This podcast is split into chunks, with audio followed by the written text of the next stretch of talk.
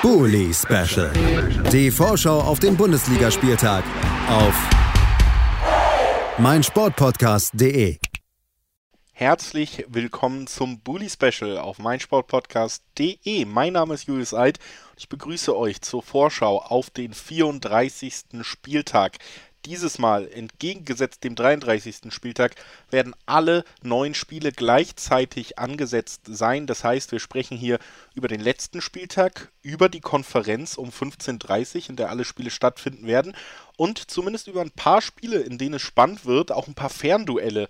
Das ist ja das Schöne in so einer direkten Konferenz, die noch auszutragen sind um die Champions League, um die Euroleague, um den Relegationsplatz. Also da werden wir überall ein Auge drauf werfen. Und weil wir frei auswählen können, welches Spiel wir nehmen zum Beginn, weil alle zeitgleich sind, haben wir uns natürlich dafür entschieden einzusteigen mit Augsburg gegen Fürth. Und über dieses Spiel sprechen wir jetzt gemeinsam mit Stefan Urban von Auf die Zirbelnuss. Hallo Stefan. Servus. Und auf der anderen Seite mit Michael Fischer von den Nürnberger Nachrichten. Hallo Michael. Hallo Julius. Das also die Ausgangs- oder das Spiel, über das wir jetzt direkt sprechen wollen zum Start in den 34. Spieltag.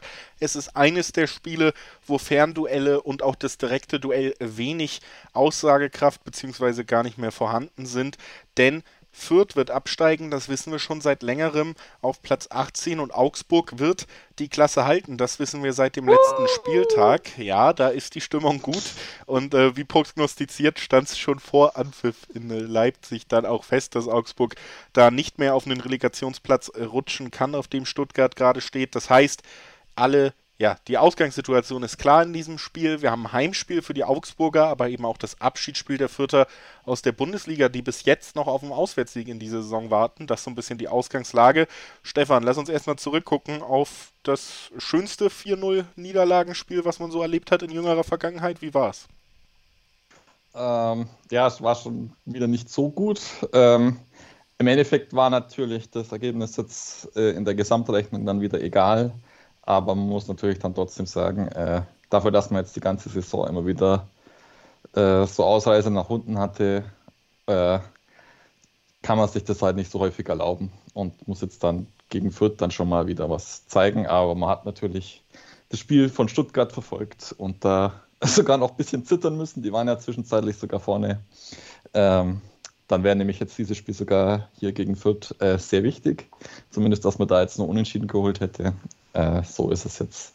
Geht es eigentlich bloß nur um die goldene Ananas, ob man jetzt vielleicht noch die Hertha auf, auf einen Platz dahinter zurückhält, wenn Dortmund sich da wieder ergibt. Aber sonst äh, muss man auf jeden Fall da jetzt wieder ein bisschen Wiedergutmachung mal zeigen, weil ja die Saison, äh, man hat jetzt die Klasse wieder gehalten, aber es muss man auch mal einen Schritt nach vorne irgendwann mal machen. Das ist schon so ein bisschen der Blick nicht nur aufs letzte Spiel, sondern auch auf die gesamte Saison der Augsburger. Michael, jetzt das wirklich letzte Saisonspiel der Vierter in der ersten Liga. Das vorletzte war zu Hause gegen Dortmund am Ende ein 1 zu 3. Wie, wie hast du da den Auftritt erlebt? Wir haben ja an dieser Stelle und auch allgemein wurde sehr oft darüber gesprochen, dass es so typische Fürth-Spiele gibt, die die Saison ganz gut zusammenfassen und am Ende auch dann zeigen, warum Fürth viel Lob bekommen hat, aber am Ende auch zu Recht absteigt. Das war gegen Dortmund wieder so. Man hat sehr gut begonnen, hat den Dortmund dann wenig Räume gegeben. Der BVB hatte in den ersten 20 Minuten keinen Torschuss, hat ab und zu mal reingeflankt in den Strafraum, wurde alles geklärt. Dann hat Fürth wirklich gut nach vorne gespielt, hatte davor schon einige Chancen, kleinere Möglichkeiten und dann ist man ja nach 20 Minuten knapp in Führung gegangen sogar. Das hätte dann auch gepasst zum vierten Spiel. Man geht ja oft in Führung und verspielt dann die Führung gerne noch. Aber so war es dann, dass man eben das 1-0 geschossen hat durch Branimir Gotha, der nach 10 oder 11 Spielen ohne Tor mal wieder getroffen hat. Vermeintlich, dachte man. Und ja, dann war es so, dass der Simon Asta im Abseits stand bei der Hereingabe. Hat das Tor nicht gezählt. Gegenzug, erster Angriff. Erling Haaland ähm, verlagert einmal kurz. Ein guter Abschluss von Guerrero. Andreas Linde wehrt sogar noch ganz gut ab und dann trifft Julian Brandt mit dem ersten Schuss aufs Tor und es steht 1-0 für den BVB. Also es war so typisch für diese vierte Saison, dass man gut mithält, gut mitspielt. Man hat auch im weiteren Verlauf dann gut mitgespielt. Man hat sogar den Ausgleich geschossen. Ähm, in der zweiten Hälfte durch Jessic Nanka, ein wirklich guter Abschluss. Da hatte ich ja sogar gedacht, man, man kann mal einen Punkt holen noch oder man, es wäre sogar mehr möglich gewesen. Und dann nicht mal zwei Minuten später schießt der BVB das 2 zu 1, kurz darauf das 3 zu 1. Und dann ist sogar noch das 4 zu 1, das dann wegen Abseits glücklicherweise aus vierter Sicht nicht gezählt hat. Aber am Ende dann verliert man 1 zu 3, man wird wieder gelobt. Marco Rose hat auch gelobt. Ich glaube, jeder oder fast jeder Trainer der 15, 16, je nachdem, hat immer gelobt, außer bei den schlechten Spielen, wie gut Fürth das doch gemacht hätte. Aber am Ende hat man halt 18 Punkte und könnte jetzt mit einem Sieg in Augsburg zumindest noch auf 21 kommen, was insofern wichtig wäre, dass man einerseits aus der Top 10 äh, rausspringt, der schlechtesten Absteiger aller Zeiten und auch die Bilanz aus dem ersten Bundesliga-Jahr 2012, 2013 einstellt. Das also die Ausgangslage bei den Viertern nach dem letzten Spiel. Stefan, du hast es gesagt, gab ein paar Ausreißer nach unten. Jetzt geht es um die goldene Ananas. Was erwartest du dir für einen Auftritt der Augsburger? Wie wird man in diesem letzten Heimspiel auftreten? Also historisch gesehen sind solche Spiele immer das, muss es komplett vergeigen. Also schon seit der zweiten Liga. Ähm, aber es muss halt den Spielern auch klar sein, irgendwann muss man jetzt auch mal wieder ein bisschen Wiedergutmachung machen. Die waren selber jetzt sehr enttäuscht von diesem 4-0, vor allem vom Auftreten kann er trotzdem sagen, ja, Leipzig ist halt eine Klasse besser als wir, aber man muss halt trotzdem schauen, wie man sich präsentiert in so einem Spiel und das hat dann nicht gereicht. Und da hoffe ich, dass sie zumindest mal äh, besser, besseres an den Tag legen. Fürth hat jetzt nichts zu verlieren. Wir haben es schon gehört, vielleicht wollen sie ja noch gewinnen. Dann muss man da auch ein bisschen spielen und äh, da auch vielleicht die Räume, die sich da ergeben, aufnehmen und äh, das wäre mal die erste Hoffnung. Natürlich das andere immer, man hofft ja natürlich immer, dass ein bisschen Jugendarbeit gemacht wird. Äh, dass vielleicht der eine oder andere Jugendspieler da jetzt zum Zug kommt. Die U19-Spieler können leider nicht zum Zug kommen, die sind am gleichen Tag in Berlin im Halbfinale und schauen da, da dass sie da vielleicht noch eine Chance haben, dass sie ins, ins Bundesliga-Finale kommen. Da drückt man natürlich parallel so ein bisschen die Daumen, aber sonst haben wir auch gute U23-Spieler, die vielleicht mal eine Chance verdient haben. Michael, was glaubst du? Was für ein Fürth erwartet uns? Ähm, man hat ja über spätestens die Rückrunde gesehen, dass man sich auch stabilisiert hatte. Viel wildere Ergebnisse gab es in der Hinrunde. Könnten wir vielleicht nochmal wieder jetzt so ein wilderes Spiel sehen? Letztes Spiel, letztes Spiel von Leitl, letztes Spiel vor dem Abstieg. Sagt man da vielleicht eher, geht's raus, spielt's Fußball oder was glaubst du? Das kann ich mir nicht vorstellen. Ich muss mich zuerst mal entschuldigen. Ich habe hier Branimir Gotha Unrecht getan. Er hat ja gegen Jone der Woche davor getroffen. Aber davor waren tatsächlich jetzt zehn oder elf Spiele ohne Tor. Großer Fehler natürlich der Kapitän des Gegners. Ähm, es ist ja noch ganz spannend. Also Stefan Leitl hat einen positiven Corona-Test. Das wurde am Mittwoch bekannt. Ich habe ihm dann eine Nachricht geschrieben, ihm quasi gute Besserung gewünscht. Er hat geantwortet, womöglich will er noch an der Seitenlinie stehen. Es ist auch jetzt noch nicht klar, ob er in der Freitags-PK, wann die, wann die ist, ist noch nicht klar und ob er teilnimmt, womöglich aus der Quarantäne. Das sind viele Variablen, aber er hat schon kundgetan, dass er mit seiner besten Aufstellung wird spielen wollen, auch ohne Rücksicht darauf, wer jetzt kommendes Jahr da ist und wer nicht. Ähm, es ist ja bekannt, dass Jamie Leveling wohl sicher zur Union Berlin wechselt. Der dürfte trotzdem spielen. Also dafür ist er einfach zu gut gewesen über die Saison. Und ich kann mir aber nicht vorstellen, dass Leitl Harakiri Fußball spielen lässt. Das hat er jetzt die ganze Saison am Anfang vielleicht gemacht, aber im, im weiteren Verlauf nicht mehr. Er hat eigentlich die beste Elf spielen. Das heißt, er wird wahrscheinlich wieder mit der Fünferkette spielen. Was dann die einzige spannende Personalie eigentlich wer links verteidigt. Gegen Dortmund war es eben Jamie Leveling, der dann weiter nach hinten gerückt ist und eigentlich fußfremd auf der linken Seite gespielt hat. Aber ja, der Fit wird bedacht darauf sein, jetzt nicht allzu viel zuzulassen, dass sie Fußball spielen können, haben sie schon oft genug gezeigt, dass sie den Gegner zum Tore schießen einladen können, aber auch. Und insofern kann das alles geben. Fürth kann gewinnen, Fürth kann unentschieden spielen, Fürth kann aber auch genauso verlieren. Und im Zweifel ist es ja wirklich auch egal. Das Schöne ist, dass Stefan uns jetzt sagen wird, wie es ausgeht. Stefan, was tippst du? Ah, ich hoffe, dass viele Tore fallen und dann verabschieden wir die Vierter Rutter mit so einem 4 zu 3. 4 zu 3, sieben Tore in Augsburg. Der Tipp von Stefan Urban von Auf die Zirbelnuss. Michael, was glaubst du? Ich muss ein letztes Mal positiv tippen. Ich sage 2 zu 1 für Fürth, weil Fürth niemals mehr als zwei Tore schießt. Sie haben nur einmal mehr geschossen, drei gegen Hoffenheim, da haben sie 6 zu 3 verloren. Das wäre auch ein torreiches Ergebnis. Mal schauen, wie es am Ende kommt. Ich sage, es wird ein 2-2. Haben wir vier Tore unentschieden am Ende für zwei Mannschaften, wo das Ergebnis dann eben auch irgendwie egal ist. Bedanke mich bei Stefan, dass er heute da war. Dankeschön, Stefan. Gerne. Natürlich auch vielen Dank an Michael Fischer von den Nürnberger Nachrichten. Danke, Michael. Sehr gerne und ich habe mir gerade Träne aus dem Auge gewischt, was mein letzter Auftritt war. Ich wollte es gerade sagen. Natürlich auch vielen, vielen Dank an euch beide, dass ihr das ganze Jahr hier mit dem Bully Special uns begleitet habt als Experten eurer Vereine und natürlich auch nochmal besonders hervorheben, Michael, der Abstieg bedeutet wir hören uns zumindest an dieser Stelle nicht mehr so oft in naher Zukunft. Ich drücke die Daumen, dass es vielleicht bald schon wieder anders aussehen wird und äh, sage, wie gesagt, nochmal vielen, vielen Dank an euch beide. Wir, liebe Zuhörerinnen und Zuhörer, gehen jetzt in eine kurze Pause und haben dann natürlich noch den gesamten Spieltag, acht weitere Spiele vor uns in der Besprechung. Bis gleich. Herzlich willkommen zurück zum Bully Special auf meinsportpodcast.de. Wir sind beim zweiten Spiel unserer Vorbesprechung und es ist eines der Spiele, wo es tatsächlich noch um ein bisschen was geht. Das äh, kann man immer sehr positiv herausheben, denn ich werde ja, weil ich euch nicht anliegen, anlügen kann, liebe Zuhörerinnen und Zuhörer, auch ein paar Mal anmoderieren mit, es geht hier eigentlich um nichts mehr. Und dann werde ich versuchen, irgendwas zu finden, um was es noch geht. Hier ist es einfach, schönerweise, denn die Hertha ist zu Besuch bei Dortmund und die Hertha steht auf Platz 15. Das sorgt für den sicheren Klassenerhalt, aber nur, wenn Stuttgart nicht drei Punkte holt und Hertha verliert. Das wäre schlecht, denn dann könnte die Hertha tatsächlich noch auf den Relegationsplatz rutschen. Das ist die Ausgangslage. Und der Gastgeber in diesem Spiel heißt Borussia Dortmund. Die sind äh, an letzten Spieltagen jetzt auch nicht unbedingt berühmt für gute Ergebnisse. Sprechen wir drüber mit Stani Schupp. Hallo Stani. Hi. Und auf der anderen Seite mit Marc Schwitzky von Hertha Base. Hallo Marc. Ich grüße euch. Hi. Ja, also Ausgangslage vor diesem Spiel haben wir schon so ein bisschen dargelegt. Ähm, große Rückblicke auf die letzten beiden Partien, finde ich, sind eigentlich, ist auch am letzten Spieltag eher bei der Hertha interessant als bei Dortmund. Dortmund konnte am Ende 3-1 gegen Fürth gewinnen. Ähm, da vielleicht eher auch noch mehr den Fokus auf, ja, Stani, wenn wir da zurückschauen. Wie hast du den Auftritt gesehen und was für eine was für eine Mannschaftsform siehst du gerade beim BVB? Es wird über Umbruch geredet, man ist auch nicht immer mit den Leistungen zufrieden. Einige Spieler, vor allen Dingen Erling Haaland, ja jetzt auch offiziell weg, es wird sein letztes Spiel sein. Was glaubst du, wie ist die aktuelle Form, mit der Dortmund in dieses Spiel geht? Also jetzt mal nur rückblickend auf, auf Samstag war es ja meine Pflichtaufgabe, führt tatsächlich maximal harmlos vorne, ein paar Mal versucht zu kontern, eher weniger erfolgreich. Äh, Dortmund halt mit den bekannten Lücken, aber mit einer relativ okayen Chancenverwertung, würde ich sagen. So viele Schüsse aufs Tor gab es jetzt nicht von Dortmunder Seite, aber man hat die meisten dann doch irgendwie auch äh, nutzen können. Und ja, Umbruch, Umbruch ist ja irgendwie gefühlt jedes Jahr, wenn es dann irgendwie am Ende des Tages oder am Ende der Saison man feststellt, ja, es läuft doch nicht so gut und irgendwas ist noch ähm, ausbaufähig oder zu verändern.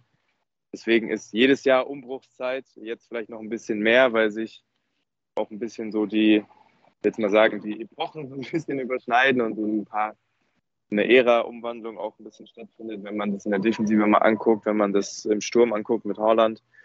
Ich finde es prinzipiell nicht schlecht, dass, der, äh, dass er geht, war ja nur noch eine Frage der Zeit. Ich persönlich hätte mir vielleicht gewünscht, dass er noch ein Jährchen dranhängt in Dortmund, ähm, sich quasi noch ein Jahr mehr aufpacken weiß. Ähm, was er natürlich nicht muss, weil das hat er jetzt schon, aber trotzdem noch mal ein Jahr äh, Leistung bestätigen. Und an der Aufstiegsphase hat es ja so oder so nicht wirklich viel geändert. Aber es bringt halt ungefähr auch so ein bisschen nicht den, den Zwang und auch die Verpflichtung äh, einer intensiven Suche nach Ersatz. Ich bin jetzt nicht das Adeyemi, der 1 zu 1 Ersatz für Haaland ist, aber es zwingt den Verein wirklich auch nochmal ein bisschen krasser umzudenken, weil Verlauf der Saison hat man auch oft gesehen, dass wenn Haaland nicht dabei war, dass man irgendwie auch keine richtige Spielidee hatte. Der Wandspieler fiel weg, ähm, der dann quasi die Bälle blockt festmacht, bis die anderen nachrücken können über die Außen und dann hast du halt versucht das zu kompensieren mit Malen auf der neuen, der natürlich ein ganz anderer Spielertyp ist, oder auch mal Reus oder Brandt oder Hazard auch, im, im, also ein paar wenigen Fällen. Vielleicht ändert sich nicht das komplette Spielsystem, aber so ein bisschen die Spielidee, je nachdem, was für einen Neuner noch kommt. Es wäre nicht schlecht, einen zu haben. Ich erinnere mich gerne noch an die Zeit, als es hieß, ja, man braucht keine zwei Neuner. Dann hieß es, man braucht doch zwei Neuner. Dann hatte man mit Holland und Alcázar zwei Neuner. Dann ist Alcázar gegangen. Dann hatte man wieder nur einen. Also irgendwie äh, springt das immer so ein bisschen von, von der Notwendigkeit an Stürmern und defensiv wird sich sowieso noch mal einiges ändern jetzt mit Schlotterbeck und äh, Süle. Muss auf jeden Fall rechts hinten noch was machen, links hinten noch was machen. Also ich glaube, man wird jetzt nicht elf komplett neue Spieler sehen nächstes Jahr, aber es werden vielleicht drei, vier nur aus der Startelf überbleiben. Und das ist dann halt wirklich nochmal eine andere Umbruchstufe als jetzt die Jahre davor, wo man ähm, vereinzelt verstärkt hat. Ich finde aber jetzt bislang verstärkt man sich punktueller und gezielter tatsächlich als in den vergangenen Jahren, meiner Ansicht nach. Das ist also die Ausgangssituation bei Borussia Dortmund vor dem letzten Saisonspiel und auch schon der Blick nach vorne über dieses Saisonspiel hinaus gegeben. Bei Dortmund ja auch klar, wo sie landen werden. Platz 2 hat man mit diesem Sieg in Fürth auch gesichert. Bei der Hertha ist es nicht so klar, Marc. Und ähm, da liegt es einmal daran, dass man selber zu Hause gegen Mainz 1 zu 2 verloren hat. Andererseits liegt es auch so ein bisschen daran, dass Stuttgart einen Punkt gegen Bayern geholt hat. Welches mhm. Ergebnis fandest du ärgerlicher? Natürlich das von Hertha, weil man es in der eigenen Hand hatte. Es war ein wunderbarer Rahmen mit 73.000 äh, Fans im Stadion. Man hatte es in der eigenen Hand, da schon alles klar zu machen, auch dann völlig unabhängig davon, was Stuttgart eben äh, macht, dass man da schon die drei Punkte holt. Und äh, das aus eigener Kraft schafft, ist immer schöner. Und man hat es dann gegen eine Mannschaft äh, von Mainz, für die es um nichts mehr ging, die trotzdem diese Grundspannung hatte. Es ist jetzt eben nicht so, dass Mainz dieses Spiel abgeschenkt hat, aber eben dann, wenn es auch gegen eine Mannschaft geht, für die es um nichts mehr geht, dann erwartet man dann doch mehr. Und auch nach den letzten Wochen war es nicht die stabile Leistung, die man jetzt aus den Vorwochen gewöhnt war die ersten 15 bis 20 Minuten haben gut angefangen. Da war es diese Spannung, da war es diese Aggressivität, diese Galligkeit im Zweikampf, die ich auch hier schon öfter angesprochen habe. Da war es, äh, da hat man Mainz ein Stück weit erdrückt. Bo Svensson sprach nach dem Spiel davon, dass man überrascht davon war, wie hoch Hertha angelaufen ist. Und dann hat das einfach abgenommen. So, Mainz hat eine Umstellung, glaube ich, gemacht. Das hat Hertha irgendwie ausgehebelt. Ähm, und dann hat, ist man da nicht mehr in diese äh, Aggressivität reingekommen. Und dann wurde das Spiel halt spielerischer und da auf dem Level wird Hertha mit quasi keiner Mannschaft in dieser Liga mithalten können. Es geht nur über einen Kampf und wenn das nicht mehr die erste Disziplin ist, die wichtigste, dann wird es schwer. Und so hat man das Spiel verloren, verdient verloren aufgrund der Spielanteile. Man konnte quasi nichts mehr nachlegen. Die zweite Halbzeit ist dahin geplätschert, obwohl Hertha unbedingt noch etwas hätte machen müssen. Und so hat man sich nehmen lassen. Und ja, das Ergebnis äh, aus München war natürlich ärgerlich, da braucht man gar nicht drüber reden. Aber am Ende des Tages ist es auch scheinheilig, jetzt da irgendwie den Schuldschein Bayern zu, zuschieben zu wollen, denn Hertha hatte bislang 33 Spieltage, um sich zu retten und diese 33 Spieltage waren größtenteils katastrophal und dementsprechend braucht man sich jetzt nicht wundern oder braucht es auf andere schieben. Das also der Blick auf die Situation der Berliner. Stani, nochmal ganz konkret nachgefragt bei den Dortmundern. Es gibt äh, ein paar Abschiede die sicherlich auch im Stadion die Stimmung nochmal befeuern werden. Der von Holland wahrscheinlich der geringste, aber mit Schmelzer geht ein, ja, immer noch eine, eine Ikone der Kloppzeit ganz final und vor allen Dingen Michael Zorg, der diesen Verein geprägt hat, wie vielleicht kein anderer in den letzten 20 Jahren. Sportdirektor wird auch gehen. Was erwartest du dir konkret für einen Auftritt dieser Mannschaft am letzten Spieltag, wir hatten es auch gegen Leipzig, da kamen die Fans zurück, man hat gesagt, das ist ja die Ausgangslage, wo man eine Top-Leistung sehen wird in diesem Stadion, ist nicht passiert. Wir kennen Dortmund an den letzten Spieltagen, da haben sie öfter auch gegen Abstiegskandidaten schon was liegen lassen in der jüngeren Vergangenheit. Kommt es wieder so? Der, der letzte Punkt, den du genannt hast, der schwebt mir auch so ein bisschen im Sinn die ganze Zeit, dass man eigentlich äh, dafür bekannt ist, wenn nichts mehr, wenn es um nichts mehr geht, äh, anderen Mannschaften noch irgendwie Punkte zu schenken oder schenken zu wollen. Ich finde tatsächlich, dass der Abschied, nochmal ganz kurz vorweggenommen, der Abschied von Holland, glaube ich, wird nicht der leiseste oder wie hast du es genannt, der entspannteste sein. Also tatsächlich glaube ich, dass der auch extrem verabschiedet wird. Ich meine, der hat sich immer durch den Arsch aufgerissen, war eigentlich immer der mit Bellingham, finde ich, der die Mannschaft wirklich auch in relativ schwierigen Phasen auch immer so nach vorne gepusht hat, immer, also übertrieben äh, gewillt war, das Spiel zu drehen, Tore zu machen, wirklich äh, auch gerannt ist äh, um sein Leben gefühlt.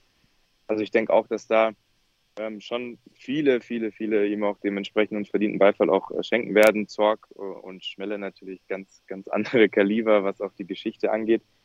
Ähm, ja, Dortmund hat es in der eigenen Hand. Ich meine, prinzipiell werden ja die Beteiligten, die verabschiedet werden, mit ganz großer Wahrscheinlichkeit auch nicht zum Einsatz kommen, dass man jetzt irgendwie sagen könnte, also Roman Bücki zum Beispiel wird ja auch nicht spielen, also voraussichtlich nicht spielen, äh, wo man jetzt sagen könnte, ja, okay, wenn die Jungs nochmal auf dem Platz stehen, dann wird die Mannschaft erst recht alles geben.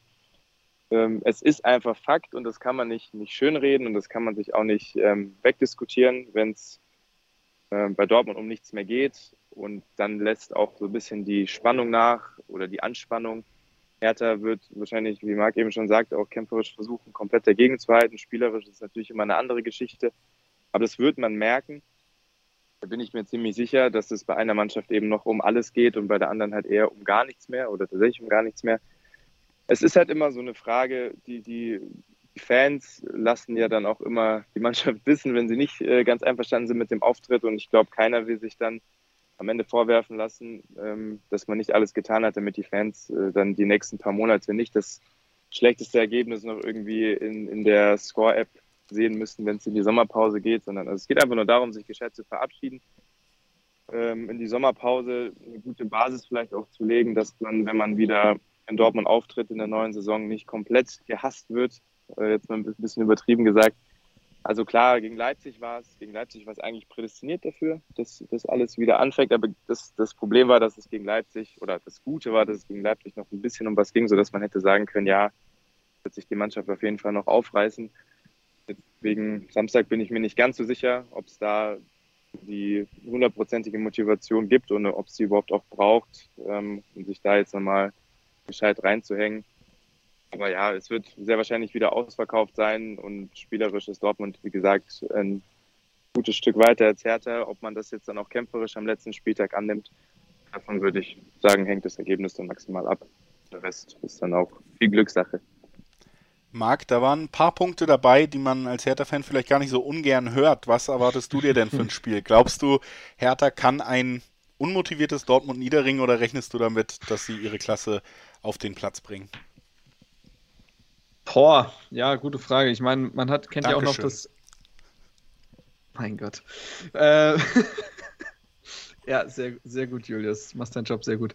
Ähm, genau, man erinnert sich ja auch noch an das Hinspielergebnis, was Hertha ja gewonnen hat. Das beste Spiel unter Taifun Korkut. Und ähm, Marco Richter wird aber dafür wahrscheinlich nicht zur Verfügung stehen, der da gespielt hat.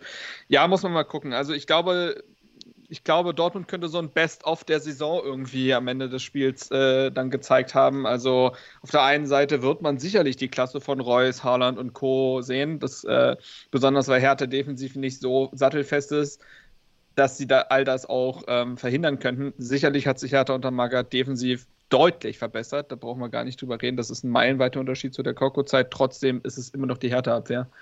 Und dadurch passiert immer doch mal irgendwas. Und wenn es auch Marcel Lotka äh, ist, der dann irgendwie gegen Mainz ein gefühltes Eigentor fabriziert, auch wenn ich ihm das nicht zu lange nachhängen will.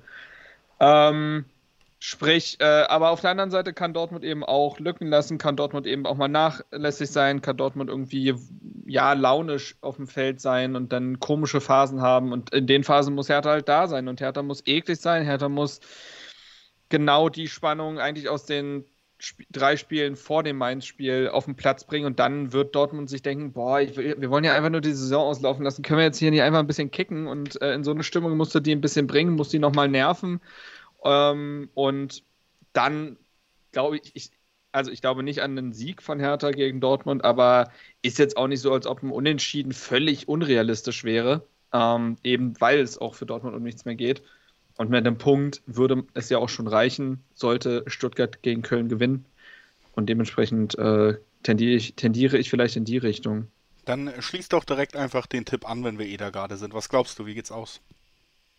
Jetzt habe ich das so anmoderiert und merke selber, eigentlich glaube ich auch nicht mal an den Punkt so richtig. Ich sage nur, dass es möglich ist, aber reden wir von realistischen Ergebnissen, dann ähm, würde ich doch sagen, dass Hertha verliert. Sie werden sich ordentlich verkaufen. Ich glaube auch, dass die, also die Spieler werden alles geben, davon gehe ich, gehe ich wirklich aus.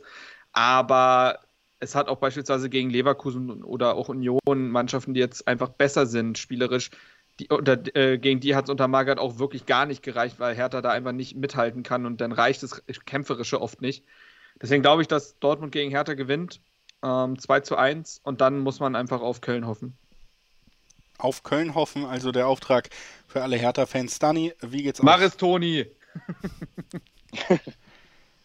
also ich, ich weiß nicht, ich, äh, ich höre mich immer selbst äh, achtmal, wie, ich sage, ja, aber der Heimvorteil, der Heimvorteil und dann kriegt man vier gegen Leipzig, kriegt man vier gegen Bochum und ich sage zwei Wochen später immer noch der Heimvorteil und ich sage auch jetzt nochmal, Heimvorteil, ausverkauft vielleicht, 80.000, was weiß ich, äh, anders als im Hinspiel, wo 150 Dortmunder da waren und insgesamt vielleicht nur 2000 Menschen im kalten Olympiastadion. Ich erinnere mich gut. Äh, es war sehr trist. Äh, auch das Spiel war nicht so super. Das und, kennen wir. Ja, ja, ja, jetzt ist ja, jetzt ist ja wieder anders. Auf jeden Fall denke ich auch, dass Dortmund das dann schaukelt. Das klingt ein bisschen überheblich, wenn ich sage, dass auch ein weniger motiviertes Dortmund gegen, also spielerisch gegen Hertha erreichen müsste, sollte. Wenn man das in der Saison vielleicht nicht wirklich äh, pauschalisieren kann, aber ich denke mal, 3-1 äh, aus Dortmunder Sicht dürfte drin sein. So viel, so viel Ehre und Anstand müsste noch sein, dass man sich nicht im letzten Spiel nochmal blamieren möchte. Grüße an München. 2-1 genau. und 3-1 äh, die Tipps unserer beiden Experten. Und ja, gerade bei Ehre, Anstand oder wie Marco Rose sagt, Haltung, sehe ich Dortmund deutlich schlechter aufgestellt als ihr. Deswegen sage ich, das wird ein 2-1 für die Hertha und der direkte Klassenerhalt. Denn ich, um hier auch mal aus meiner eiskalten Moderationsrolle rauszugehen, ich halte es mit Dortmund, ich gucke mir jedes Spiel an und deswegen habe ich berechtigte Gründe, gegen Dortmund zu tippen. Eigentlich äh, in jedem dieser Spiele. Gut. Ja, Dave, Davy Selke da vor der schwarz-gelben Wand. Ja, der kann ja nochmal so wie äh, letztes Wochenende schön den Volley auspacken und den Ziel sicher. Ähm, ja. Gut. Mhm. Du hattest auch unentschieden gegen Fürth getippt, das war auch schon riskant, aber das ist jetzt. Ja, in der 70. stand es kurz unentschieden. Wir waren nur 20 ja. Minuten vom Tipp entfernt. Ähm, ja. Lasst uns zum Ende kommen. Ich äh, sage vielen Dank an Stani Schupp und an Marc Schwitzky. Nicht nur, dass ihr heute da wart, sondern dass ihr die ganze Saison mit uns da wart. Und Marc, äh, du bist natürlich, da muss ich ganz ehrlich sein, der einzige Grund, warum ich Hertha ein bisschen die Daumen drücke, damit ich dich auch nächstes Jahr wieder begrüßen kann. Also äh, vielen, vielen Dank an euch beide, dass ihr das ganze Jahr hier mitgemacht habt. Danke auch. Ach du, sehr gerne. Ich weiß gar nicht, das wievielte Jahr ich das jetzt mache. Vorher auch noch mit äh, Kevin Scheuren, deinem Vorgänger. Ähm, ist mittlerweile wirklich Tradition. Herzenssache. Herzenssache. Das hören wir doch gerne. Herzenssache ist auch, dass wir alle Spiele des Spieltags besprechen. Deswegen machen wir hier noch lange nicht Schluss. Wir uns gleich wieder mit dem nächsten Spiel zwischen Union Berlin und Bochum. Herzlich willkommen zurück zum Bully Special auf meinsportpodcast.de. Wir sind beim dritten Spiel unserer Vorbesprechung angelangt. Es ist das Duell zwischen Union Berlin und dem VfL Bochum. Und äh, für den geht es in der Tabelle vielleicht um nichts mehr, aber für den Gastgeber, der kann bei einer Niederlage und einem zeitgleichen Sieg vom FC Köln in Stuttgart noch von einem Euroleague-Platz in die Conference League rutschen, also ungleiche Ausgangslagen in diesem Duell. Wir sprechen über das Spiel mit Jakob Vogel von 1848 TV. Hallo Jakob. Hallo, grüß dich. Ja, Jakob, äh, blicken wir vielleicht äh, direkt erstmal auf den letzten Auftritt der Bochumer ganz kurz zurück. Da gab es auch gegen Bielefeld den Sieg, an dem habe ich so ein bisschen gezweifelt, weil man hat ja schon sehr gefeiert nach dem starken Auftritt und Sieg in Dortmund, wo man rechnerisch den Klassenhalt klar gemacht hat, das kleine Revierderby gewonnen hat. Ich dachte vielleicht, jetzt geht es für Bielefeld um viel mehr, lässt man da Punkte liegen, aber am Ende war es wieder ein Sieg. Wie hast du das Spiel gesehen? Ja, man hat ja vor allen Dingen in Dortmund erstmal gefeiert und dann auch noch in Bochum. Da gibt's ja ähm, tolle Bilder und Videos, die man gesehen hat. Aber ab Dienstag äh, hat Thomas Reis dann ja die Spieler schon wieder auf den Boden der Tatsachen zurückgeholt. Und natürlich wollten die auch, und das ist auch bezeichnend, glaube ich, für die Saison, mit einem Heimsieg da rausgehen ähm, vor den eigenen Fans. Also es war eine super Stimmung, wie du es gesagt hast, der zweite Derby-Sieg dann in Folge nach dem Revier-Derby. Ähm, ja, doch das Westfalen-Derby gewonnen. Und es ist einfach schön, wie es zustande gekommen ist, auch dass Blum und Zoller dann quasi das Siegtor eingeleitet haben, auch wenn es letzten Endes ein Eigentor war, waren es schon die beiden, die auch verletzt waren, Zoller sogar sehr lange, die das ähm, ja zustande gebracht haben. Die Tesche-Einwechslung, Robert Tesche, dessen Vertrag ausläuft mit einer anschließenden ähm, Party in der Ostkurve, war auch sehr cool. Und ähm, ja, ein starker Abschluss und die meisten Punkte hat Bochum zu Hause geholt und ich glaube, deswegen wollten sie auch unbedingt mit einem Sieg da rausgehen und so ist es äh, am Ende auch gekommen. Jetzt das letzte Spiel auswärts. Das heißt, man hat auch die Verabschiedung und den Klassenerhalt nochmal vor den eigenen Fans schon in der letzten Woche gefeiert. Wie ist denn dein Blick jetzt auf die Situation, gerade auch weil es für Union eben darum geht, sich mit einem Sieg wirklich die Euroleague zu sichern? Größter Erfolg der Vereinsgeschichte. Rechnest du bei Bochum jetzt mit diesem Spannungsabfall, den ich schon letzte Woche so ein bisschen erwartet habe? Es ist echt die Frage, ob sie nochmal diese Intensität aus Dortmund und gegen Bielefeld auf den Platz bringen können. Also man kennt Thomas Reis, das ist ein sehr sportlicher Typ, der wirklich, auch wenn gefeiert wird, dann sehr, sehr schnell wieder sachlich wird. Also ich kann mir schon vorstellen, dass von der Vorbereitung und alles ja, das wirklich gut war. Die Frage ist wirklich, ob es dann einfach automatisch so ist, dass die Spannung abfällt nach dem Derby-Sieg, nach dem letzten Heimspiel. Gibt natürlich noch so ein paar äh, Geschichten drumherum. Also ähm, Thomas Reis kann ja seinem Kumpel Steffen Baumgart sozusagen helfen. Ne, die beiden haben ja Trainerlehrgang gemacht, sind gut befreundet. Das wäre natürlich eine Geschichte. Und dann wird es taktisch sehr interessant werden, weil beide halt für dieses gnadenlos effektive Umschaltspiel bekannt sind. Union wahrscheinlich sogar noch mehr als Bochum. Das hat man ja gegen Freiburg gesehen, wie sie das gemacht haben. Und deswegen wird es ganz, ganz schwer. Und ja, die Frage ist wirklich, ob sie das auf den Platz bringen können. Aber es ist natürlich zu vermuten, so wie du es machst, dass es nicht ganz so intensiv werden könnte wie in den letzten beiden Spielen. Intensiv und du hast auch schon den, einen, äh, den Auftritt am vergangenen Wochenende von Union Berlin angesprochen, war es auf jeden Fall dabei. Union haben 1 zu 4 gegen Freiburg gewonnen, für die es selber ja eigentlich darum ging, den, den Champions League-Platz abzusichern. Wirklich auch ein überraschend hohes Ergebnis, vielleicht sogar generell ein überraschendes Ergebnis auch, was den Sieger angeht, aber wirklich sehr starker Auftritt der Berliner, die jetzt eben noch ein letztes Mal alles abrufen müssen, um diesen historischen Einzug in die Euroleague feiern zu können, nachdem es letztes Jahr noch die Conference League war. Was erwartest du dir generell für ein Spiel? Zwischen diesen beiden Mannschaften. Du hast es ja auch so angesprochen. Ich finde ganz interessant, ähm, Bochum, da werden ja jetzt so ein paar Vergleiche auch wach zur ersten Bundesliga-Saison von Union Berlin. Wie siehst du das? Mhm. Also taktisch gibt es ja dann zwei Möglichkeiten, wenn du gegen Union Berlin spielst. Also diese, diese, diese Muster waren ja gegen Freiburg schon zu beobachten, dass sie wirklich dreimal in den ersten 40 Minuten nach Ballgewinn oder nach äh, 50-50 Duellen im Mittelfeld äh, umgeschaltet haben gibt es jetzt zwei Möglichkeiten. Entweder du stehst halt tiefer und gibst denen gar nicht die Möglichkeit, groß umzuschalten, zwingst die selber das Spiel zu machen, aber das glaube ich nicht. Ich glaube, dass äh, Thomas Reis da auch eine sehr mutige ähm, Ausrichtung wählen wird. Und dann kann es wirklich so ein Spiel werden, wo es komplett hin und her geht. Das hoffe ich natürlich auch, dass es ein sehr offenes, temporeiches Spiel wird mit vielen Torraumszenen. Und ja, Bochum wurde ja schon mit einigen äh, Mannschaften verglichen, die man als Vorbilder sozusagen nehmen kann. Jetzt Union auf jeden Fall ein gutes Beispiel. Bielefeld war es ja auch in der ersten Saison. Und äh, ja, Bielefeld hat sich dann in der zweiten Saison leider zum Schlechten entwickelt. Union ging immer bergauf. Insofern wird sich dann zeigen, auf wen das dann eher zutrifft. Also ob eher der Bielefeld-Vergleich oder der Union-Vergleich dann zutreffend sein wird.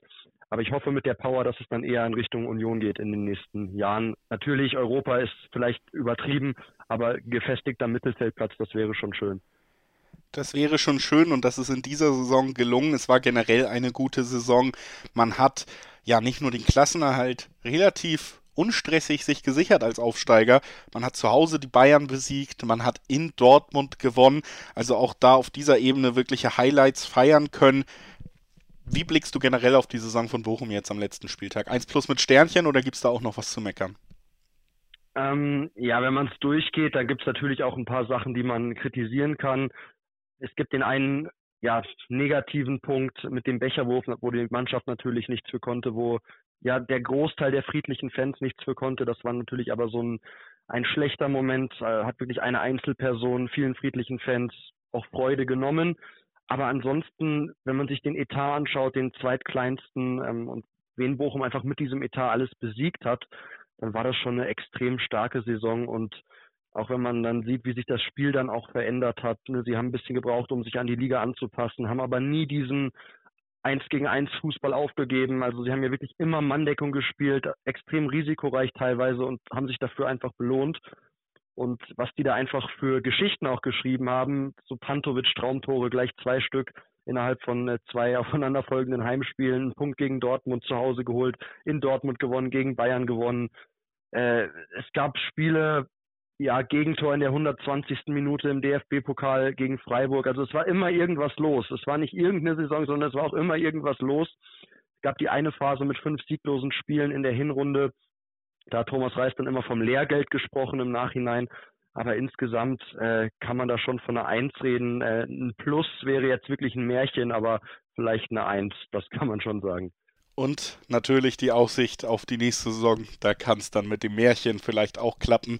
Lass uns noch gemeinsam tippen, wie dieses Spiel ausgehen könnte. Holt Union Berlin die benötigten Punkte, um wirklich Euroleague zu spielen? Oder glaubst du, Thomas Reis hilft seinem Kumpel Steffen Baumgart ein bisschen?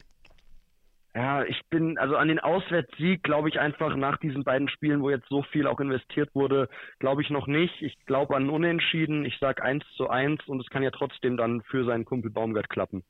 1 zu 1 der Tipp von Jakob Vogel von 1848 TV. Ich, ja, glaube tatsächlich, dass dieser Spannungsabfall kommt. Ich riskiere es nochmal und prognostiziere es wie in der letzten Woche und sage, das sind 2 zu 1 für Union Berlin und damit auch eher schlechte Nachrichten für Baumgart und seine Kölner. Ich bedanke mich bei Jakob Vogel, dass er heute bei uns war. Danke dir, Jakob. Sehr gerne. Wir, liebe Zuhörerinnen und Zuhörer, machen eine kurze Pause. Das seid ihr gewohnt. Und dann machen wir mit dem nächsten Spiel weiter. Das ist das Duell zwischen Bielefeld und Leipzig. Leipzig muss noch ein wenig um die Champions League-Qualifikation bangen. Und Bielefeld braucht ein wahres Fußballmärchen, um doch noch in der Liga zu bleiben. Gleich nach einer kurzen Pause. Herzlich willkommen zurück zum Bully Special auf meinsportpodcast.de. Wir sind beim vierten Spiel unserer Vorbesprechung angelangt. Es ist das Duell zwischen Bielefeld und Leipzig. Leipzig muss ja noch darauf gucken, dass sie diese Punkte sammeln. Mindestens ein Unentschieden wäre sehr hilfreich im Kampf um die Champions League, Saisonziel Champions League zu erreichen. Auf der anderen Seite haben wir Bielefeld, die wohl nur noch rechnerisch, aber nicht mehr realistisch die Chance auf den Klassenerhalt haben. Mit einem Sieg sind drei Punkte, aber eben auch sieben Tore in der Tordifferenz hinter den Stuttgartern auf dem Relegationsplatz. Jetzt haben wir in diesem Take folgende Situation. Eva hatte am Aufnahmetag Donnerstag keine Zeit. Wir wollten aber unbedingt alle so gut wie möglich drin haben, natürlich im letzten Bully Special. Deswegen habe ich gestern schon mit Eva aufgenommen. Ihre Einschätzung aus Bielefelder Sicht auf dieses Duell hören wir gleich. Zuerst sprechen wir aber mit Ronny Mum vom Bullenfunk über die Leipziger Seite. Hallo Ronny. Hi, Grüße. Ich hätte fast gesagt Hallo Ronny Mum, aber das wäre ein bisschen förmlich mit Vor- und Nachnamen zur Begrüßung. Deswegen war das ein bisschen abgehackt, ist mir aufgefallen, das lassen wir. Ronny, schön, dass du äh, auch beim letzten Spieltag nochmal da bist. Lass uns ganz kurz auf die Leipziger Leistung am letzten Spieltag zurückblicken, gab ja jetzt äh, dann doch den ganz wichtigen Sieg in dieser Situation, gerade auch weil Freiburg verloren hat gegen Augsburg 4 zu 0 zu Hause, souveräner Heimsieg und eben der Sprung zurück auf den Champions League Platz. Wie hast du das wahrgenommen? Ja, war sehr wichtig. Ne? Ähm, hat die Mannschaft aber auch wieder die Gesichter gezeigt. Am Anfang so ein bisschen ja, so ein bisschen schwierig ins Spiel reingekommen, sich ein bisschen schwer getan äh, mit dem Ganzen, ähm, äh, was gerade auf sie eingebrochen ist in den letzten Wochen, diese, dieses Ausscheiden in der Europa League und so weiter. Aber als dann das erste Tor gefallen ist durch André Silva, hat man richtig gemerkt, dass so ein bisschen der Druck abgefallen ist. Äh, und dann nach dem zweiten, dritten Tor hat man die alte Mannschaft wieder gesehen aus den letzten Wochen, die so richtig Spielfreude hatte. Und ähm, das könnte zum richtigen Zeitpunkt passiert sein, sagen wir mal so der richtige Zeitpunkt war es für diesen Sieg, denn es war eben auch der Sprung zurück auf den Champions League Platz. Bevor wir auf das anstehende Spiel gucken, auch nochmal allgemein gesprochen über die Leipziger Saison. Es war ja eine sehr schwere Hinrunde, dann gab es auch den Trainerwechsel, dann den Aufschwung, dann jetzt in den letzten Wochen doch wieder einige ja, Tiefschläge, das Ausscheiden aus der Euroleague, ähm, der Kampf um die Champions League wurde nochmal richtig spannend oder ist es jetzt auch noch am letzten Spieltag? Wie viel hängt denn jetzt vom Sichern dieses vierten Platzes ab, wenn wir diese Saison bewerten wollen aus Leipziger Sicht? Ich glaube, dass es schon äh, wichtig ist, den vierten Platz jetzt zu sichern, auch auf Hinblick der Entwicklung der Mannschaft für das nächste Jahr. Ne? Also es gibt ja ein paar Kandidaten, die immer wieder genannt werden. Und ich glaube, wenn man dann nicht wieder Königsklasse spielt, sind die Argumente ein bisschen schwieriger und dann auch finanziell ein bisschen schwieriger, vielleicht da das Gehalt nochmal zu erhöhen oder wie auch immer oder dann auch entsprechende Verstärkung zu holen. Von daher denke ich, dass das allerwichtigste Ziel jetzt äh, dieser eine Punkt ist, um äh, die Champions League zu erreichen und dann ähm, entsprechend fürs nächste Jahr auch Perspektiven zu haben und auch den finanziellen Background. Ähm, man will ja angreifen. Äh, Oliver Mitzlaff betont das ja in den letzten Tagen immer wieder. Man will angreifen und man will auch investieren. Und da ist es, äh, glaube ich, wichtig, dass man dann sich wirklich für die Champions League qualifiziert, weil wenn man sieht, die Saison, was man allein in der Gruppenphase verdient hat, ist mehr als das, was man dann bis ins Halbfinale der Europa League verdient hat. Also da ist es dann schon wichtig, dort auch ähm, das zu erreichen. Und ich glaube, das wäre dann auch noch das Sahnehäubchen aus sportlicher Sicht nach dieser Hinrunde, dass äh, Tedesco es geschafft hat, das mit der Mannschaft dann doch noch hinzubekommen. Vom Platz 10, glaube ich, jetzt dann doch noch auf 4 zu springen, das wäre schon enorm wichtig. Das wäre enorm wichtig und das kann passieren oder das kann man sich sichern mit einem Sieg gegen Bielefeld. Die sind fast schon sicher abgestiegen, nachdem sie auch in Bochum verloren haben. Was erwartest du dir jetzt für ein Spiel auf der Alm? Ah, schwierig. Also ich denke mal, dass äh, die, die Bielefelder noch ein bisschen Hoffnung und Druck haben, äh, dort vielleicht doch noch den letzten Strohhalm zu ergreifen. Also sie werden dagegen halten. Die haben ja im Hinspiel uns auch geschlagen, der Red Bull Arena mit 2 zu 0. Ähm, aber auf der anderen Seite wird es wahrscheinlich äh, äh, eine Mannschaft aus, auf Leipziger Sicht geben, die da auch wirklich alles reinwerfen und um, um, um diesen einen Punkt noch äh, fighten werden. Ähm, von daher äh, rechne ich mit einer vielleicht auch verunsicherten äh, Bielefelder Mannschaft, die auch ein bisschen was die Zukunft angeht, noch nicht genau weiß, wo es dann hingeht, die Spieler. Und äh, ja, wird, wird interessant sein, aber ich gehe davon aus, dass, dass es uns eher eine Karten spielt, dass wir einen Gegner gegenüber haben, der so ein bisschen äh, mit sich selbst zu tun hat. Dann lass uns noch gemeinsam tippen. Wie geht das letzte Bundesligaspiel der Leipziger aus? Äh, ich denke mal, dass es äh, ein, ein 0 zu 2, also ein 2 zu 0 für RB in, in Bielefeld geben wird. 0 zu 2 der Tipp von Moom und damit auch der gesicherte Einzug in die Königsklasse des nächsten Jahres für die Leipziger nach einer vor allen Dingen turbulenten Hinrunde.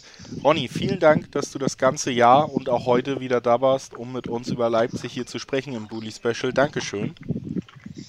Sehr gerne. Ich wünsche dir eine schöne, geruhsame Sommerpause. Wir hören uns dann ja hoffentlich im nächsten Jahr wieder oder in der nächsten Spielzeit.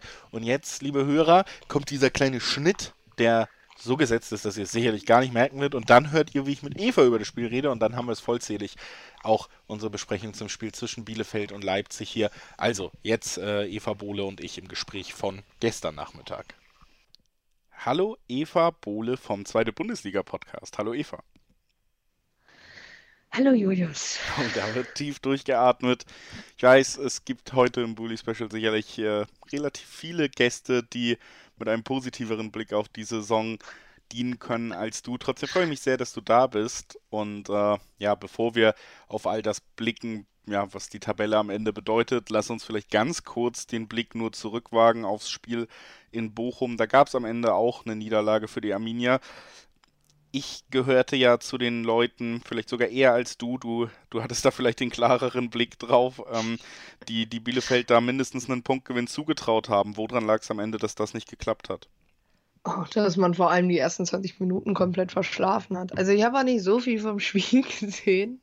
Ähm, es war irgendwie, äh, ich glaube tatsächlich vom Support her mit einer der besten Auswärtsfahrten äh, die ich hier miterlebt habe. Also an den Fans lag es nicht. Und es wurde ja auch relativ viel Pyro gezündet. Äh, ich glaube, Gott sei Dank, da musste ich nicht so viel davon sehen. Äh, aber es sah halt schon aus, dass äh, danach aus, dass ähm, ja, Ortega Bielefeld so ein bisschen im Spiel gehalten hat. Offensiv ging wieder gar nichts. Krüger war irgendwie Sturmspitze. Ähm, ja, irgendwie alles alles nicht so wahnsinnig attraktiv, was da gezeigt wurde. Ähm, Bochum, also ich meine, es war generell einfach ein furchtbares Fußballspiel. Also von Bochum war es jetzt auch kein gutes Fußballspiel. Ähm, aber ein Ball am Ende hat halt gereicht. Wir haben endlich mal einen Standard erzielt. Wuhu. Ähm, aber ja, also was danach kam, war dann ehrlich gesagt auch eine Unverschämtheit und ähm, dementsprechend kochten dann die Emotionen noch ganz kurz einmal hoch. Ich fand aber tatsächlich, das war alles noch im Rahmen. Also es gab die üblichen Sprüche, die es nach so einem Abstieg halt gibt. Ähm, aber generell, äh, ja, ähm, war das ja im Endeffekt auch nicht das Schlimmste, was uns in Bochum passiert ist. Von daher, keine Ahnung, wie rückt das, war es ja eh irgendwie klar. Es ist halt, pff, steht ja irgendwie schon länger fest und ähm, es wurde dann auch nochmal das Gespräch mit Marco Kostmann gesucht, äh, mit äh, zwei unserer Cavos. Ähm, er und Ortega wurden hinterher auch, also ihnen wurde applaudiert. Ähm, Stefan Ortega konnte man auch relativ klar ansehen. Ähm, der, ich glaube, der wäre lieber angeschrien worden. Der konnte damit überhaupt nicht umgehen, dass er da im Endeffekt fast noch ähm, ja, den Sonderapplaus bekommen hat. Ähm, der, der Rest des Teams, es fehlt halt einfach ein Leader im Endeffekt. Ähm, ich bin mal gespannt, wie es in der nächsten Saison weitergeht. Ich habe es ja, glaube ich, letzte Woche schon mal gesagt. Wenn Manuel, also Manuel Prietl nur als Kapitän zu behalten, weil dann der ist, der am längsten bei Arminia Bielefeld spielt, halte ich für unfassbar Fehlerplatz, äh, weil der leider einfach keine, kein Leader abgibt. Der war mit der Erste, der dann noch Freitag abgehauen ist. Und ähm, ja, also ich sag mal so, für viele Spieler wird die nächste Saison die Möglichkeit eben sein, sich neu zu beweisen. Ähm, für manche Spieler sage ich auch an der Stelle nochmal ganz klar, gut, dass ihr abhaut. Ich brauche euch hier auch nicht. Ähm, ja, und sonst pff, ist halt so. Kann man jetzt auch nicht ändern, weil irgendwie war einfach alles zu wenig und dann gewinnst du so ein Spiel halt nicht. Jetzt geht es gegen Leipzig im letzten Saisonspiel, letztes Heimspiel, dann ja wahrscheinlich auch in der Bundesliga. Es ist eh schon durchklingen lassen, haken wir es einmal fürs Protokoll ab. Man ist drei Punkte und sieben Tore in der Tordifferenz hinter Stuttgart auf dem Relegationsplatz. Du glaubst nicht, dass wir da noch ein kleines Fußballwunder erleben? Ja gut, ich meine, das haben wir schon mal gedacht und dann haben wir 6-0 gegen Braunschweig gewonnen, aber Braunschweig und RB Leipzig sind äh, einfach aufgrund der Tradition glücklicherweise schon mal ganz andere Vereine. Ähm, würde jetzt lieber gegen Braunschweig spielen als gegen, gegen Leipzig. Ich sag's, wie es ist. Ähm, aber ja, also warum? Also erstens äh, ist es halt, äh, also entweder wir müssen halt 8-0 gewinnen und Stuttgart ähm, oder 7-0 gewinnen und Stuttgart muss 1-0 verlieren. Oder Stuttgart verliert 7-0, wir gewinnen 1-0. Ich sag's, wie es ist. Kein Szenario, in dem wir irgendwie gewinnen. Das ist wirklich da. Ähm, ich finde es halt einfach, also ehrlich gesagt, kannst du beschissen am letzten Spieltag nicht absteigen. Kriegst halt irgendwie noch RB Leipzig da reingerotzt. Und das ist halt Fabian Klos letztes Spiel für Arminia, wo er noch nicht mal auf dem Platz stehen kann. Ähm, wie gesagt, beschissener kann es einfach nicht laufen. Und ähm, daher, ja, weiß jetzt nicht, was ich dazu sagen soll. Also wird halt ein widerliches Spiel. Wahrscheinlich kriegen, werden wir auch irgendwie noch mit 4-5-0 nach Hause geschickt und dann war es das. Das also der Blick in die nahe Zukunft, den in die mittelfristige Zukunft von Bielefeld, den haben wir beide schon in unserem letzten Gespräch in der letzten Woche gemacht. Wer da nochmal reinhören will, dem sei das auch ans Herz gelegt. Da haben wir so ein bisschen drüber gesprochen, wie Bielefelds Zukunft dann auch in der nächsten Spielfeld aussehen, äh, Spielzeit aussehen könnte. Und ähm, ja, weil das alles so ist, wie es ist, erspare ich dir heute das Tippen als kleines äh, Abschiedsgeschenk und sage. Mensch, Julius, das ist ja. Nochmal erstmal vielen Dank, dass du heute da warst. Danke dir. Äh, danke, dass du, äh, dass ich zwei Saisons hier dabei sein durfte. Ähm, das hat sehr, sehr viel Spaß gemacht, auch wenn ich manchmal nicht mehr wusste, was ich sagen sollte oder tippen sollte. Dennoch, ähm, ich habe mich immer sehr auf den Termin gefreut. Das freut mich und äh, ist natürlich auch zum Beispiel meine Standardeigenschaft, dass ich nicht weiß, was ich sagen und tippen soll. Hier trotzdem kriegen wir es immer irgendwie geregelt. Und natürlich auch vielen Dank, wie gesagt, für die, für die zwei Jahre, die du dann hier mitgemacht hast. Und äh, selbst wenn es nur ist, weil ich mich immer sehr gefreut habe, dass du da warst, drücke ich Bielefeld schon mal sehr die Daumen, dass ihr vielleicht schnell zurück in die Erstklassigkeit zurückkehren könnt. Danke dir. Äh, immer wieder gerne. Ja, ich glaube, das mit dem schnell zurückkommen, da hat der Verein jetzt auch nochmal gesagt, dass es auf jeden Fall auch einfach äh, budgettechnisch steht das nicht so ganz auf der Liste als erstes. Naja, vielleicht finden wir ja genug Hörer, die dich so gerne hier gehabt haben wie ich und dann crowdfunden wir nochmal ein bisschen. Für, für Arminia, ja, ja, let's go. Danke dir und äh, hoffentlich bis bald. Bis bald. Herzlich willkommen zurück zum Bully Special auf meinsportpodcast.de. Wir sind beim fünften Spiel unserer Vorbesprechung des 34. Spieltages angelangt. Dieses Spiel wird in Wolfsburg stattfinden zwischen zwei Mannschaften, für die es wie bei vielen Spielen nicht mehr wirklich um was geht in dieser Saison. Aber sowohl Wolfsburg blickt auf eine durchwachsene Saison zurück, als auch der Gast aus München, die blicken vor allen Dingen auf durchwachsene zwei Wochen zurück und auf viel Kritik aus allen Teilen der Republik. Mal gucken, wie sich das auf dieses letzte Spiel auswirken wird. Wir sprechen drüber mit Dennis Lindner. Hallo Dennis. Hallo, moin. Ja, Dennis, bevor wir auf den Gegner schauen, auf die Münchner, natürlich erstmal der Blick bei den Gastgebern zurück. Die Wolfsburger konnten das letzte Spiel in Köln gewinnen und haben so auch ein bisschen unnötig den Kölnern wehgetan, was den Kampf um die Euroleague angeht. Äh, einem selber ging es ja um gar nicht mehr viel. Trotzdem hat man ein sehr schweres Auswärtsspiel in Köln gewonnen und ähm, im Gegensatz auch zum kommenden Gegner sich sicherlich nicht der Wettbewerbsverzerrung schuldig gemacht mit diesem Auftritt. Wie hast du es gesehen?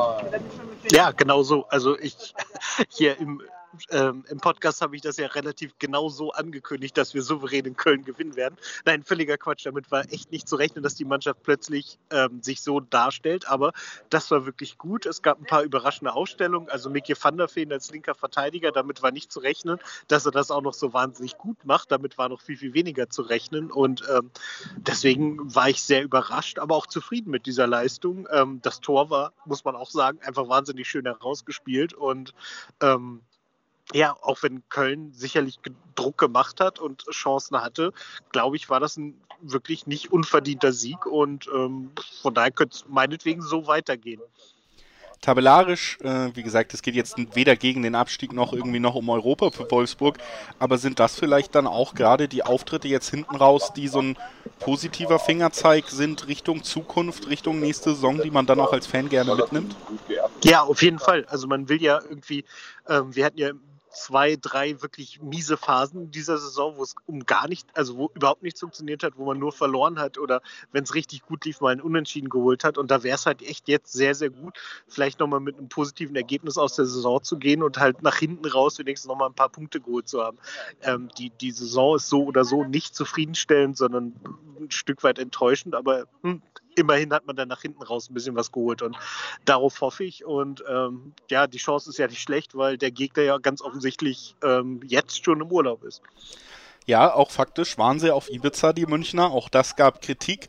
Und äh, erst gab es äh, die Niederlage in Mainz, schwacher Auftritt, nachdem die Meisterschaft klar war und die anderen Wettbewerbe ja nicht mehr für die Bayern relevant sind. Dann gab es auch schon sehr viel Kritik und ich habe eigentlich damit gerechnet, ein Verein wie Bayern München im Selbstverständnis, selbst wenn sie vielleicht nicht in Topform sind, lässt sich das eigentlich nicht bieten. Doch auch gegen Stuttgart war es eng. Am Ende gab es ein Unentschieden.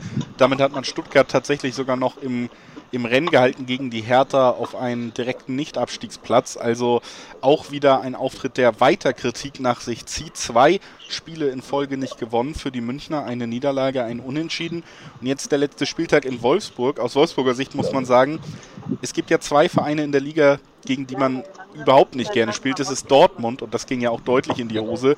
Und eben auch die Münchner, wo die Ergebnisse ähnlich deutlich waren in jüngerer Zukunft.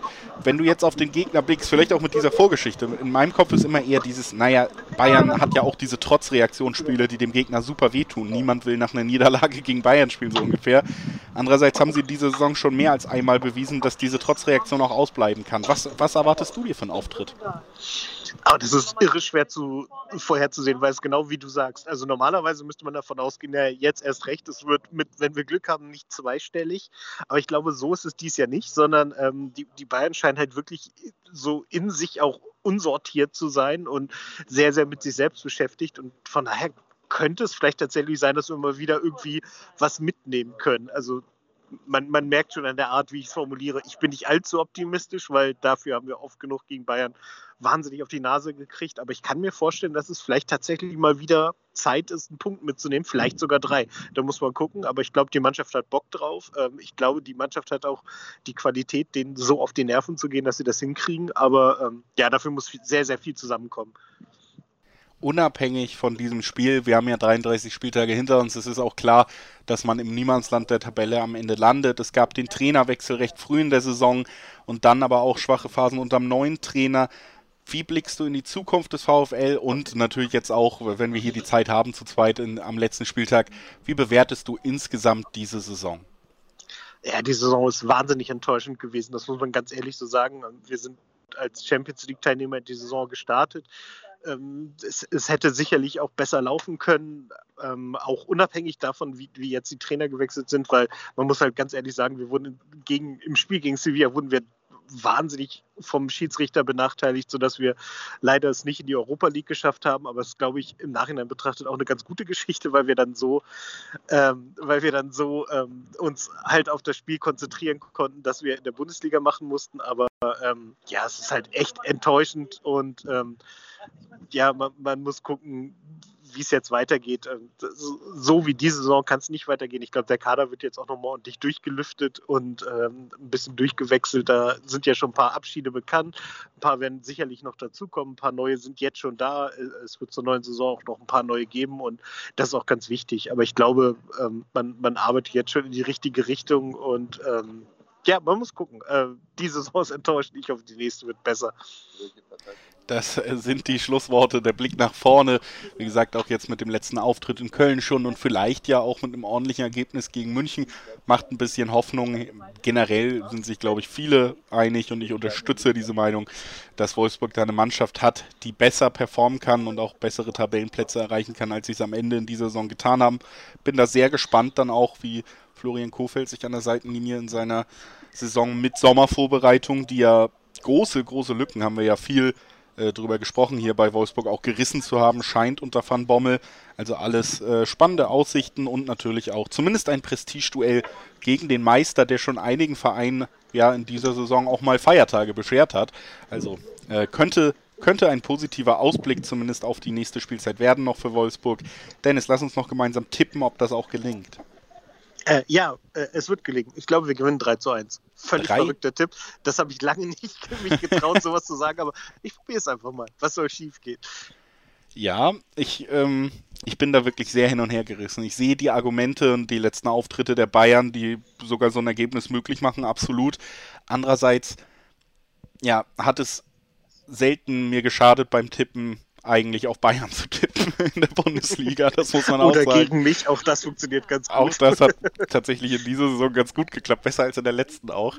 Ähm, ich sage, es wird ein 2 zu 3 munteres Spielchen, aber Bayern München, vor allen Dingen Robert Lewandowski, lässt es sich nicht nehmen. Vielleicht zum Wer? Abschied nochmal. Zum Abschied. Vielleicht seid ihr ihn dann los. Und dann müsst ihr es in den nächsten Spielen. Okay, dann, dann, darf er gerne auch. Dann, dann, würde ich auch ein 8 zu 1 nehmen mit 8 Toren von ihm, wenn er dann in 15 Minuten. Okay, ja. ja. ähm, also mein Tipp: 2 zu 3 für Bayern in Wolfsburg. Ich bedanke mich bei Dennis Lindner, dass er heute bei uns war und natürlich auch Dennis, dass du die ganze Saison bei uns war. Vielen, vielen Dank, dass du immer da warst. Es war mir immer eine Freude, mit dir zu sprechen. Dankeschön. Mir auch. Ich hatte immer sehr viel Spaß. Deswegen vielen Dank. Das freut mich sehr zu hören, vor allen Dingen auch in der Saison, wo der eigene Verein vielleicht gar nicht so viel Spaß gemacht hat, ist das bestimmt noch mal ein Sonderlob. Vielen Dank und äh, liebe Zuhörer und Zuhörer, wir haben noch vier weitere Spiele vor uns alle zeitgleich an diesem Spieltag ja endlich. Äh, am letzten Spieltag war es leider noch nicht so. Werden wir gleich über das nächste Spiel sprechen nach einer kurzen Pause und zwar über das Duell zwischen Mainz und Frankfurt. Bis gleich. Herzlich willkommen zurück beim Bully Special auf meinsportpodcast.de. Wir sind beim sechsten Spiel dieses Spieltages angelangt. Chronologisch spielt das natürlich alles keine Rolle, denn Gegensatz zum 33. Spieltag haben wir endlich auch die Endkonferenz, wo alle Spiele gleichzeitig stattfinden werden. Und dieses, über das wir jetzt sprechen wollen, das wird in Mainz stattfinden. Mainz 05 empfängt Eintracht Frankfurt. Wir sprechen zuerst mit Felicitas Boos vom Hinterhofsänger-Podcast äh, drüber. Hallo Felicitas. Hallo. Und dann im Anschluss, äh, ihr kennt es, schon aus dem Bielefeld-Take mit Eva habe ich im Vorfeld schon mit Christoph reden können. Das schneiden wir quasi direkt hinter das Gespräch von mir und Felicitas, damit dann auch alle mit an Bord sind. Aber jetzt erstmal wir beiden, Felicitas, und der Blick zurück bei den Mainzern vor diesem Duell, der ein wenig positiver ist, als ich erwartet habe, denn ich erinnere mich noch an ein Gespräch mit deinem Kollegen Bene, wo wir so ein bisschen konstatiert haben, die Luft scheint raus zu sein in dieser Saison und auf einmal gab es dann wieder zwei Siege, erst gegen Bayern und dann eben auch am vergangenen Wochenende noch einmal gegen die Hertha. Also wieder in, ja, in die Spur gefunden. Jetzt das letzte Heimspiel gegen Frankfurt. Äh, wie hast du erstmal, ja, oder wie würdest du die aktuelle Form der Mainzer beschreiben? Es geht auf jeden Fall wieder bergauf und das ist ganz erfreulich. Vor allem glaube ich, dass bei den Profis einfach auch wichtig war zu zeigen, wir können in der Rückrunde noch ein Auswärtsspiel gewinnen. Und damit haben die, waren die Fans dann, glaube ich, auch alle versöhnt mit dem Spiel gegen Hertha. Das war das Wichtigste überhaupt. Und es war auch einfach schön zu sehen, dass unsere Jungs nochmal in der Kurve gefeiert haben auswärts. Das hat uns einfach komplett gefehlt, auch wenn die Leistung gegen Hertha jetzt nicht das Goldene vom Ei war, aber es hat ja gereicht und das war das Wichtigste. Und ich freue mich einfach auf das letzte Heimspiel der Saison gegen Frankfurt. Ich glaube, das wird ein richtiges Fest.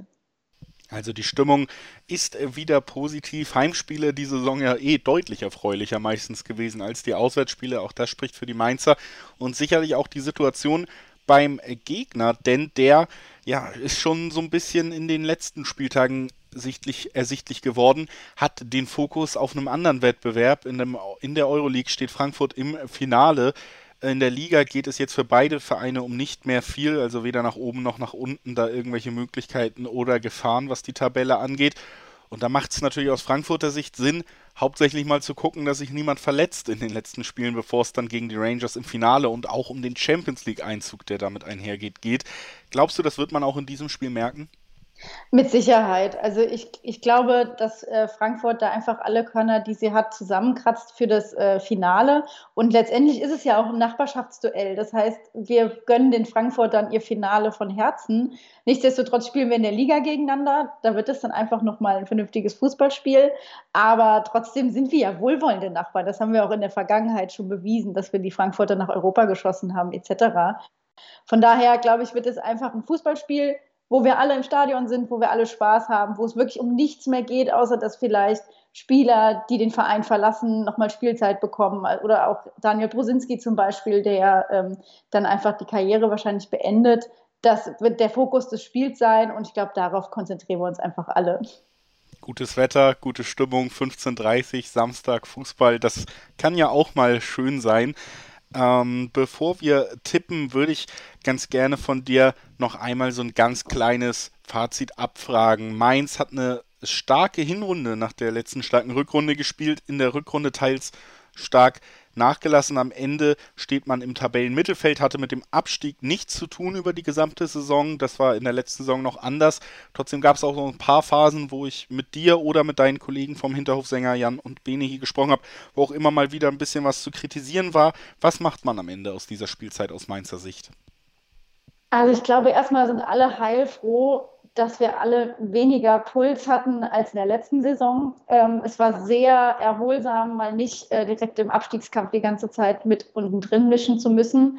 Ähm, nichtsdestotrotz steht am Ende der Saison aber auch wieder Mainz 0,5, nämlich du hast es schon angesprochen, Heimspiele versus Auswärtsspiele. Und ob man jetzt eine ganze Hinrunde verkackt oder einfach auswärts äh, komplett versagt, kann man am Ende mal eine Bilanz ziehen, was da so der große Unterschied ist. Trotzdem glaube ich einfach, dass Bo Svensson auch gezeigt hat, dass er mit einem Kader da einfach richtig gute Arbeit leisten kann. Und wenn man sich auch die Transfers anguckt, die getätigt wurden im Sommer, also gerade zum Beispiel Wittmer, das war ein absoluter Königsgriff. Er ist komplett eingeschlagen. Das ist eine Bank dieser Spieler, der einfach direkt funktioniert hat über den wir so dankbar sind, dass wir ihn diese Saison hatten. Und auch Spieler wie zum Beispiel Aaron, der ja schon länger bei Mainz 05 ist, aber nie richtig seine Form finden konnte, der blüht unter Bus Svensson einfach auf. Und ich würde auch sagen, dass das für mich die beiden Spieler sind, die die Saison auch mit ausgemacht haben, weil sie einfach gezeigt haben, was sie können, wie sie defensiv äh, echt helfen und offensiv einiges ankurbeln. Und klar hatte Johnny Burkhardt auch seinen Moment in dieser Saison. Ich glaube, er hat aber auch gezeigt, dass da noch ein bisschen Luft nach oben ist. Und ich würde mich einfach so sehr freuen, wenn wir mit ihm in die nächste Saison gehen.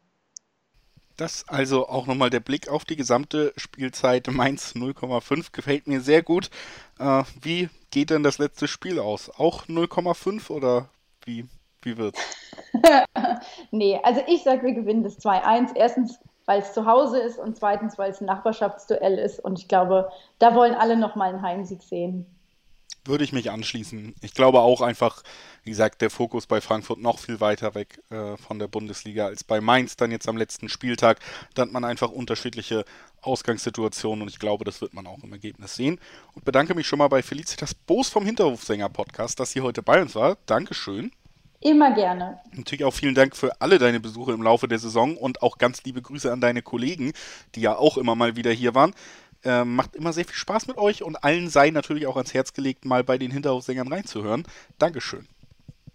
So, und jetzt folgt der Part, wie angekündigt, mit Christoph Senft und der Frankfurter Sicht. Hier ist unser Gespräch von vor, ein wenig vor diesem Gespräch mit Felicitas. Hallo Christoph, wir sind hier, um über das Spiel zwischen Mainz und Frankfurt aus Frankfurter Sicht äh, zu reden. Frankfurt wird zu Gast sein und äh, ich habe es äh, in einem anderen Podcast schon gesagt, für mich Frankfurt so ein bisschen ja gerade auch nur nebenberuflich Bundesligist. Da gibt es ja einen anderen Wettbewerb, der das Denken und die Handlung hauptsächlich bestimmt. Aber lass uns, bevor wir in die Zukunft blicken, erstmal kurz auch noch zurückblicken auf eben diese Bundesliga. Da gab es am letzten Spieltag, den betrachten wir ja auch immer hier gemeinsam, ein Unentschieden am Ende, ein 1 zu 1 gegen Gladbach zu Hause. Wie hast du das Spiel wahrgenommen? Ja, ich musste mich auch erst nochmal auf die Bundesliga fokussieren und daran erinnern, äh, wie das Ganze ausgegangen ist, weil doch wirklich das andere Thema im Vordergrund steht. Ähm, überraschendes Unentschieden aus meiner Sicht. Äh, wir sind ja mit einer äh, doch sehr ähm, ausgewechselten Elf ins Spiel gegangen. Ähm, Klaas hat viele Spieler geschont aufgrund der Belastung in der Europa League. mit dem Punkt kann man in Frankfurt gut leben. Äh, ich glaube, das Motto war ja klar, heute ist egal, holt uns den Pokal. Ähm, so war es auch. Die Eintracht ist, wie gesagt, mit sehr äh, viel Auswechslung in das Spiel gegangen, hat, glaube ich, am Anfang Glück gehabt, dass sie äh, nicht höher zurücklagen und haben dann durch die einzelnen Wechsel in der zweiten Halbzeit so ein bisschen wieder den, die Hand aufs Spiel bekommen, haben am Ende ja, ein knappes Abseitstor geschossen. Ich glaube, ohne VAR hätte es gegolten ähm, und man hätte überraschend noch 2-1 gewonnen. Somit hat man in einem belanglosen Spiel einen Punkt mitgenommen, zu Hause mal wieder nicht gewonnen. Äh, das ist wirklich erstaunlich, äh, die Saison über schon.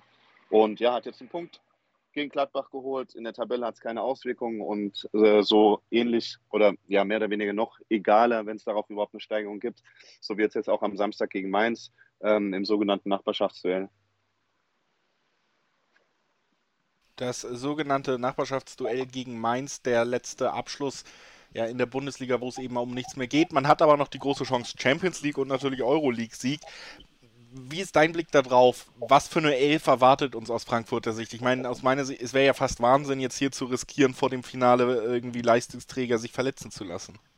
Ja, das ist ein spannendes Thema hier in Frankfurt. Äh, eigentlich gehen viele davon aus, auf Fernseite, äh, dass man mit einer ähnlichen Startelf beginnt wie gegen, ähm, wie gegen Gladbach oder noch mehr Leute schon. Das hat ja auch Trapp gespielt. Trapp hat sich sogar zwischenzeitlich an der Hand nochmal verletzt, die eh angeschlagen war. Klaassen hat allerdings bei der Pressekonferenz davon gesprochen, dass er schon auch die Spieler äh, wieder spielen lassen will, damit sie halt in Saft kommen, damit sie das Leistungslevel hochhalten. Ähm, bin ich gespannt. Ja, klar, ich meine, man steckt nicht drin. Hinteregger hat sich auch nach 30 Sekunden im Halbfinale verletzt, ähm, wovon keiner erstmal gedacht hatte. Klar, ähm, einerseits könnte man sagen, okay, alle Topspieler sollen geschont werden. Die Frage ist halt, ob ein Profisportler das hinkriegt, wenn sie über 10, 12 Tage geschont werden.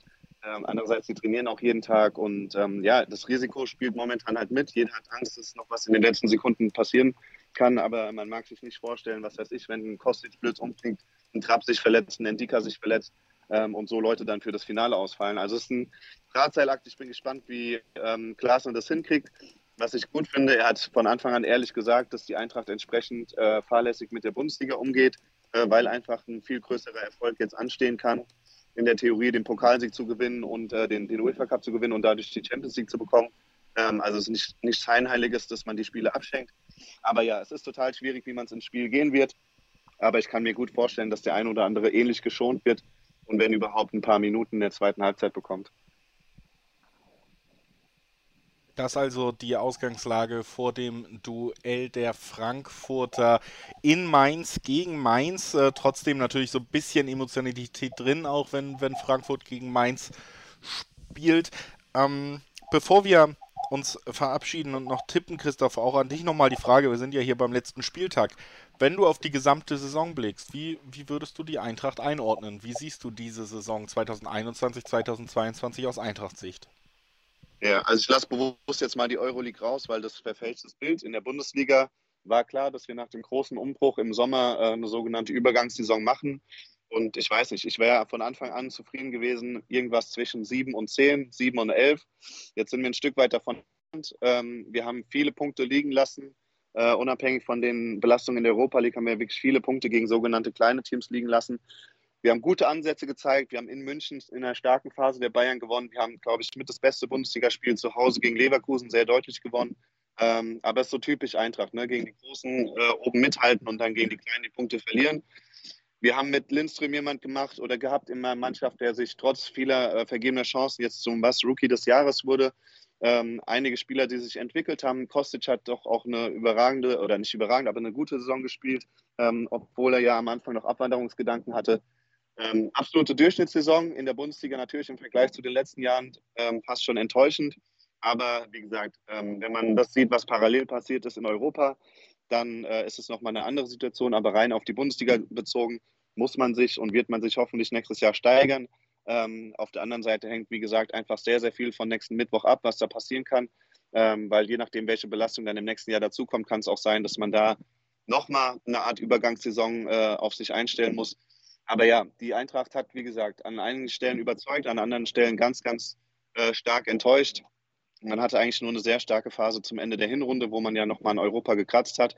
Aber auch das, was ich vorhin gesagt habe, dass man zu Hause, glaube ich, nur zwei Spiele gewonnen hat, was in den letzten Jahren nie vorkam, ähm, wo man zu Hause wirklich eine Heimmacht war und ganz klar war, wer nach Frankfurt kommt, der hat es schwierig. Ähm, das ist so ein bisschen verloren gegangen. Das wäre auch ein Wunsch oder glaube ich, denke ich, äh, äh ein Ding für die Mannschaft, dass man da nächstes Jahr gerade auch zu Hause wieder äh, mehr Punkte einholt. Und ähm, ja, sonst kann man eigentlich, glaube ich, nur hoffen, ähm, dass die Neuzugänge gut einschlagen, dass sie sich dementsprechend gut entwickeln. Und aus Eintracht-Sicht ist auch zu hoffen, dass der ein oder andere Spieler vielleicht je nach Ergebnis am Mittwoch dann doch noch in Frankfurt bleibt äh, und das große Ziel Champions League mit der Eintracht spielt. Also es steht natürlich das wichtigste Spiel der Saison, vielleicht der Vereinsgeschichte noch aus. Das ist trotzdem der kurze Blick zurück von Christoph Senft. Vielen Dank, dass du heute dabei warst und natürlich vielen Dank, dass du das ganze Jahr dabei warst. Äh, vielleicht äh, hören wir uns das nächste Mal wieder, wenn ihr Champions League Teilnehmer seid. Ich drücke euch die Daumen. Danke, dass du, danke, dass du dabei warst. Sehr gerne. Noch ein Tipp? Ach ja, gerne, wenn du möchtest. Äh, ich tippe äh, auf ein belangloses 2 zu 2 in Mainz. Ähm, genau, Sam Lammers macht zwei Tore. So soll es sein. So soll es sein. Und äh, wir sind gespannt, ob es so kommt und sind natürlich auch gespannt auf die nächste Partie. Das ist vielleicht die spannendste des Spieltags. Stuttgart gegen Köln. Für beide Mannschaften geht es um noch was. Also bleibt dran. Nach einer kurzen Pause geht es damit weiter. Herzlich willkommen zurück zum Bully Special auf meinsportpodcast.de. Wir sind beim siebten Spiel unserer Besprechung des 34. Spieltages angelangt und ich verrate euch jetzt, dass das hier mein Lieblingsspiel dieses letzten Spieltages ist, denn es geht für beide Mannschaften noch um was. Sie müssen gewinnen und gleichzeitig auch noch auf andere Plätze gucken. Also Fernduelle laufen auch noch. Das ist äh, wenigstens mal spannend an diesem Spieltag, wo wir so viele Partien hier anmoderieren mussten mit für beide Mannschaften geht es um nicht mehr viel. Das gilt hier nicht. Stuttgart empfängt Köln und Stuttgart hat, wenn Hertha verliert und sie gewinnen, noch die Chance auf den direkten Klassenerhalt, während Köln im Fernduell mit Union Berlin bei einem Sieg noch die Chance hätte, statt Conference League Euroleague zu spielen. Auch ein signifikanter Sprung. Wir sprechen über dieses Duell mit Lennart Sauerwald von rund um den Busring. Hallo Lennart. Hallo. Und auf der anderen Seite mit äh, Thomas Reinscheid von fc.com. Hallo Thomas. Hallo zusammen. Ja, erstmal, bevor wir einsteigen, ich habe es gesagt, es ist das spannendste Spiel dieses Spieltags wahrscheinlich. Äh, auch aus äh, Stuttgarter Sicht geht es ja am Ende darum, ob man Relegation spielt oder ob man den direkten Klassenerhalt schafft. Lennart, wie, wie groß ist die Anspannung vor diesem Entscheidungsspiel? Sehr groß. Also ich meine, vor dem Spiel gegen die Bayern ich damit nicht damit gerechnet, dass es hier auch noch um direkten Klassenhalt geht. Äh, da habe ich eigentlich schon gedanklich mit der Relegation abgefunden. Äh, und als wir den Punkt geholt haben in München und ich noch die Chance habe, noch einen Sieg beim Kategorie Niederlage der Hertha ähm, die Relegation zu vermeiden, auf die Stuttgart verständlicherweise 2019 niemand mehr Lust hat. Äh, ich bin schon die ganze Woche ziemlich nervös, ja. Das also Lennart Sauerwald zur Anspannung vor dem Spiel. Thomas, was glaubst du, oder Thomas, wie fühlst du dich, sagen wir es so? Ist, äh, die erste Feier ist ja schon passiert am letzten Spieltag in Köln. Luft ist raus, gar kein Bock mehr. Nee, äh, völlig, völliger Quatsch. Äh, alle richtig Bock, alle motiviert. Ähm, äh, vielleicht doch noch Europa League zu schaffen. Ähm, ich glaube, die erste Feier, das hast du richtig gesagt, ist schon ist jetzt abgeebbt. Äh, dass wir überhaupt Europ Europapokal spielen, nächstes Jahr international dabei sind, ist äh, sensationell. Und ähm, jetzt in Stuttgart nochmal, äh, wie sagt man so schön im Fußballersprech, äh, alles raushauen um ähm, dann am Ende äh, über Platz 6 jubeln zu können, weil ich glaube, dass das durchaus noch realistisch ist. Bochum hat gezeigt, dass sie äh, trotz erreichtem Saisonziel äh, immer noch ein gefährlicher Gegner sind, der auch durchzuziehen vermag. Und ähm, ja, ich hoffe, das tun die FC-Profis auf dem Platz auch. Und Stuttgart war ja diese Saison äh, schon einmal ein recht gutes Pflaster für den ersten FC Köln. Dann äh, an Lennart wieder zurück. Die Frage bei den Stuttgartern jetzt. Es geht um super viel, aber theoretisch hätte man diese Punkte ja auch in den letzten Spielen schon sammeln können. Das ist selten bis nie gelungen. Warum klappt es jetzt am letzten Spieltag? Die Frage, die wir uns ja alle stellen. Ich meine, es ist nur so, dass wir gegen die Bayern dann plötzlich ein super geiles Spiel abliefern, aber trotzdem die Punkte nicht holen. Ähm, warum wir jetzt plötzlich gegen die Bayern, die natürlich schon Meister sind und äh, sonst keine Ziele mehr in dieser Saison haben, warum wir da plötzlich so gut aufgetreten sind und da den Punkt geholt haben, weiß ich nicht. Ähm, ich hätte mir auch gewünscht, dass wir schon gegen Bielefeld oder gegen ähm, gegen Mainz in den Spielen zuvor, aber vor allem auch gegen die Hertha und gegen Wolfsburg schon das auf den Platz gebracht hätten. Ähm, ich habe keine Ahnung. Also es, es, gab wohl einen Mannschaftsabend am Freitagabend vor dem Spiel, wo man sich das Spiel von äh, der Hertha gegen Bielefeld, ähm, äh, nee, der Hertha gegen Bochum äh, angeschaut hat. Ähm, was ja für uns auch relativ wichtig war, weil wenn die hätte da gewonnen hätte, dann wäre es mit der äh, wär's mit dem direkten Klassenhalt äh, jetzt schon nicht mehr nicht mehr machbar. Und ähm, ja, scheinbar, also ich hoffe, dass dieser Mannschaftsabend da was gebracht hat, dass man sich da geschworen hat, man will jetzt doch noch den direkten Klassenhalt schaffen oder zum, dann zumindest auch die Relegation nicht so angehen, wie wir das in den letzten Wochen, wie sie das in den letzten Wochen getan haben. Aber woher plötzlich diese, diese Rückbesinnung auch auf die auf die Stärken äh, kommt, die uns ja letzte Saison auch so erfolgreich gemacht haben. Also schnelles Umschaltspiel, ähm, Einsatz, Pressing, das sind ja alles Sachen, die haben wir in den letzten Wochen vermissen lassen. Natürlich auch gegen die Bayern ein bisschen einfacher mit dem Umschaltspiel, weil du halt den Platz hast.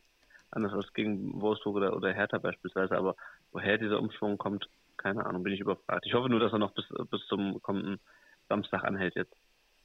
Also ein Umschwung in der Leistung macht Hoffnung. Thomas, bei Köln war es ja ein bisschen andersrum. Am letzten Wochenende hat man für mich sehr überraschend gegen Wolfsburg, für die es auch um nichts mehr ging, 1 zu 0 zu Hause verloren und damit ja zumindest die sehr gute Ausgangssituation Euroleague so ein bisschen aus der Hand gegeben.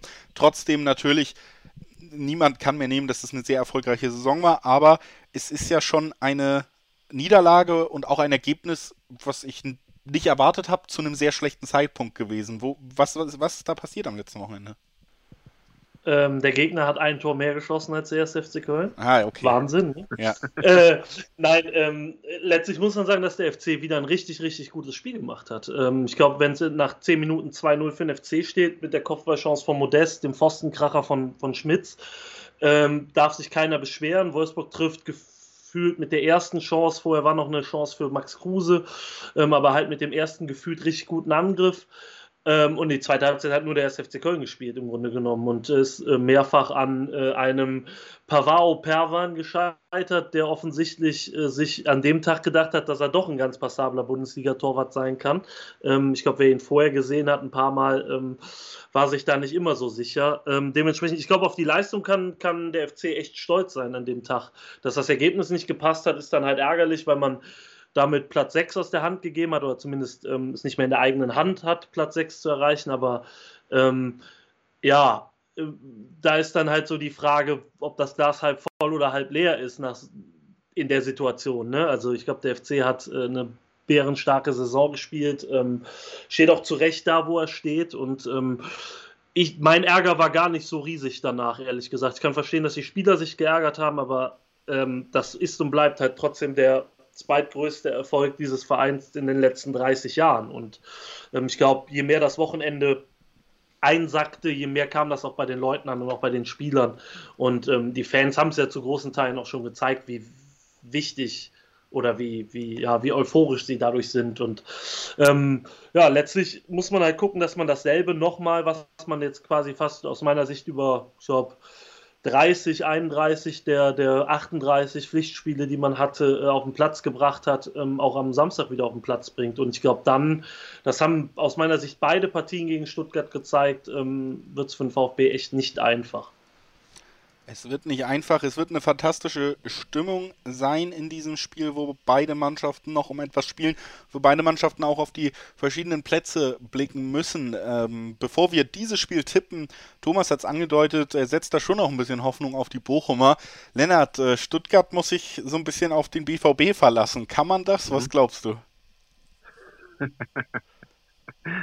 Das ist eine gute Frage. Ich hoffe, dass äh, Haaland ähm, den BVB-Fans zum Abschied noch ein, noch ein Hattrick oder keine Ahnung, von mir aus kann so viele Tore schießen, wie er will in dem Spiel ähm, schenken wird. Ich, also bin ich mir ehrlich gesagt unsicher. Ähm, die Hertha ist jetzt, also die Hertha hat das schon gut gemacht, sich die letzten Spiele da ähm, in eine gute Ausgangsposition ähm, zu bringen, vor allem durch eine, durch eine Zweikampfstärke und eine Bissigkeit. Die Frage ist halt, dass, ob das gegen eine qualitativ hochwertigere Mannschaft wie den BVB ähm, reicht. Ich, ich bin gespannt. Also ähm, ich bin jetzt nicht, es, es, es gehe nicht zu 100% davon aus, dass der BVB dieses Spiel gewinnt. Der Hertha reicht ja schon ein Punkt quasi, um die direkten Klassen halt klar zu machen. Also ähm, ich erinnere mich da an ein äh, Spiel des BVB gegen Hoffenheim vor Jahren, als die als Hoffenheim schon so gut wie abgestiegen war und dann am letzten Spieltag gegen gegen den BVB gewonnen hat. Also seitdem habe ich da bin ich da ein bisschen ähm, skeptisch beim BVB. Das kann ich durchaus nachvollziehen, diese äh, Skepsis. Aber ja, neben den Fernduellen gibt es eben auch das direkte Duell. Beide Vereine bräuchten den Sieg und dann muss erst auf die anderen Plätze geschaut werden. Lasst uns noch gemeinsam tippen, wem das mit diesem Sieg gelingt. Lennart, was glaubst du? Wie geht's aus? 2-1 für VfB. Also in so einem Spiel kann ich nicht gegen meine, gegen meine Mannschaft und für die Relegation tippen. Nee, wir gewinnen 2-1 mit dem. 2-1. Dann kann der Modest auch noch ein Tor schießen, aber wir schießen zwei. Sogar mit Torschützen, das sind mir die liebsten Tipps. Da äh, ist die Gefahr am größten, dass man daneben liegt. Sehr gut. Äh, Thomas, was glaubst du? Äh, Angst äh, äh, macht die Beine schwer. Also ich gehe mal vom 3-1 für den FC aus und ähm, das Siegtor am Ende und dann Europapokal, Europa League für den 1. FC Köln und äh, Relegation für den VfB gegen, wer weiß, vielleicht ja den HSV. Der HSV hat da gute Chancen und auch Köln hat gute Chancen, dieses Spiel zu gewinnen. Ich tue mich tatsächlich wahnsinnig schwer, weil ich tatsächlich beiden Mannschaften irgendwie diese Kraftleistung zutraue. Gehe dann einfach mit dem Saisonverlauf, um hier fazitmäßig ein bisschen Rechnung zu tragen und sage, Köln gewinnt das 2 zu 1. Und äh, ich bedanke mich bei Lennart Sauerwald von Rund um den Brustring, dass er heute bei uns war. Danke, Lennart. Gerne. Vielen Dank an Thomas Reinstedt von fc.com. Immer gerne, bis äh, dann nächste Saison wahrscheinlich. Genau. Vielen Dank an euch beide, dass ihr die ganze Saison uns hier immer mal äh, wieder als Experten begleitet habt. Vielen Dank. Hat mir immer große Freude gemacht, mit euch zu sprechen. Und äh, auch aus Stuttgarter Sicht kann man dann sagen, Lennart, hoffentlich hören wir uns nächstes Jahr wieder. Thomas, nächstes Jahr werden wir uns auf jeden Fall wieder hören, außer du schreibst mir privat nochmal die Gründe, warum du nicht mehr möchtest. Ja, davon, davon gehe ich aus, ja. Wenn, wenn, du, wenn du mich weiter nervst, dann ja. Sehr gut, das kriege ich auf jeden Fall hin. Bedanke mich bei euch und äh, kann den Zuhörern und Zuhörerinnen sagen, dass wir noch zwei weitere Spiele in petto haben nach einer kurzen Pause. Gleich geht's weiter mit Leverkusen gegen Freiburg. Da geht es tatsächlich auch noch um was. Wir sind in der spannenden Phase des Bully Special angelangt. Herzlich willkommen zurück zum Bully Special auf meinsportpodcast.de. Wir haben eben gerade über das sehr spannende Spiel zwischen Stuttgart und Köln gesprochen und äh, bleiben bei dem Spiel, wo es zumindest noch für eine Mannschaft um etwas geht. Auch diesen Luxus haben wir ja nicht überall. Freiburg ist zu Gast beim Tabellendritten Leverkusen. Die haben diesen Platz auch sicher. Freiburg hingegen führt zeitgleich mit dem Duell auf dem Platz gegen Leverkusen auch noch das Fernduell mit Leipzig um Platz 4. Die sind nämlich nur zwei Punkte vorne. Sollte Leipzig verlieren in Bielefeld und ja, Freiburg gewinnt, können sie noch vorbeiziehen. Ich hype das hier jetzt sehr auf. Wie wahrscheinlich das wirklich ist, das wollen wir besprechen mit Michael Schröder vom Füchse Talk. Hallo Michael. Hallo Julius, du lachst äh, zu Recht. ja, es ist mir aufgefallen, während ich immer, äh, während äh, meine Stimme immer mehr Spannung verspruch, dass ich inhaltlich nicht mithalten konnte. Also, Freiburg, eine tolle Saison und es steht ja auch fest, dass sie Euroleague spielen werden. Also im Gegensatz zu den letzten Jahren, wo wir es so ein bisschen in Aussicht gestellt haben, hat es am Ende geklappt. Großer Erfolg, tolle Saison. Ersten Transfers mit Ginter zeigen auch, dass der Weg super weitergeht. Ich glaube, als Freiburg-Fan gibt es viel zu lächeln, äh, nicht nur in dieser Saison, sondern auch mit Blick in die nahe Zukunft. Trotzdem, ja, muss man fast sagen, kleiner Tiefschlag war es dann doch am vergangenen Wochenende, denn man hat die Champions League auch so ein bisschen aus der Hand gegeben oder die Ausgangslage sehr erschwert, weil man 1 zu 4 zu Hause gegen Union Berlin verloren hat. Und äh, ich möchte dir einfach mal die Frage stellen, die ich mir gestellt habe, als ich das Spiel gesehen habe. Was war denn da los? Das ist eine sehr gute Frage. Also es war, um das mal klarzustellen, vorweg tatsächlich das schlechteste Saisonspiel, äh, muss man so sagen, was die Abwehr angeht. Da hat einiges nicht gestimmt.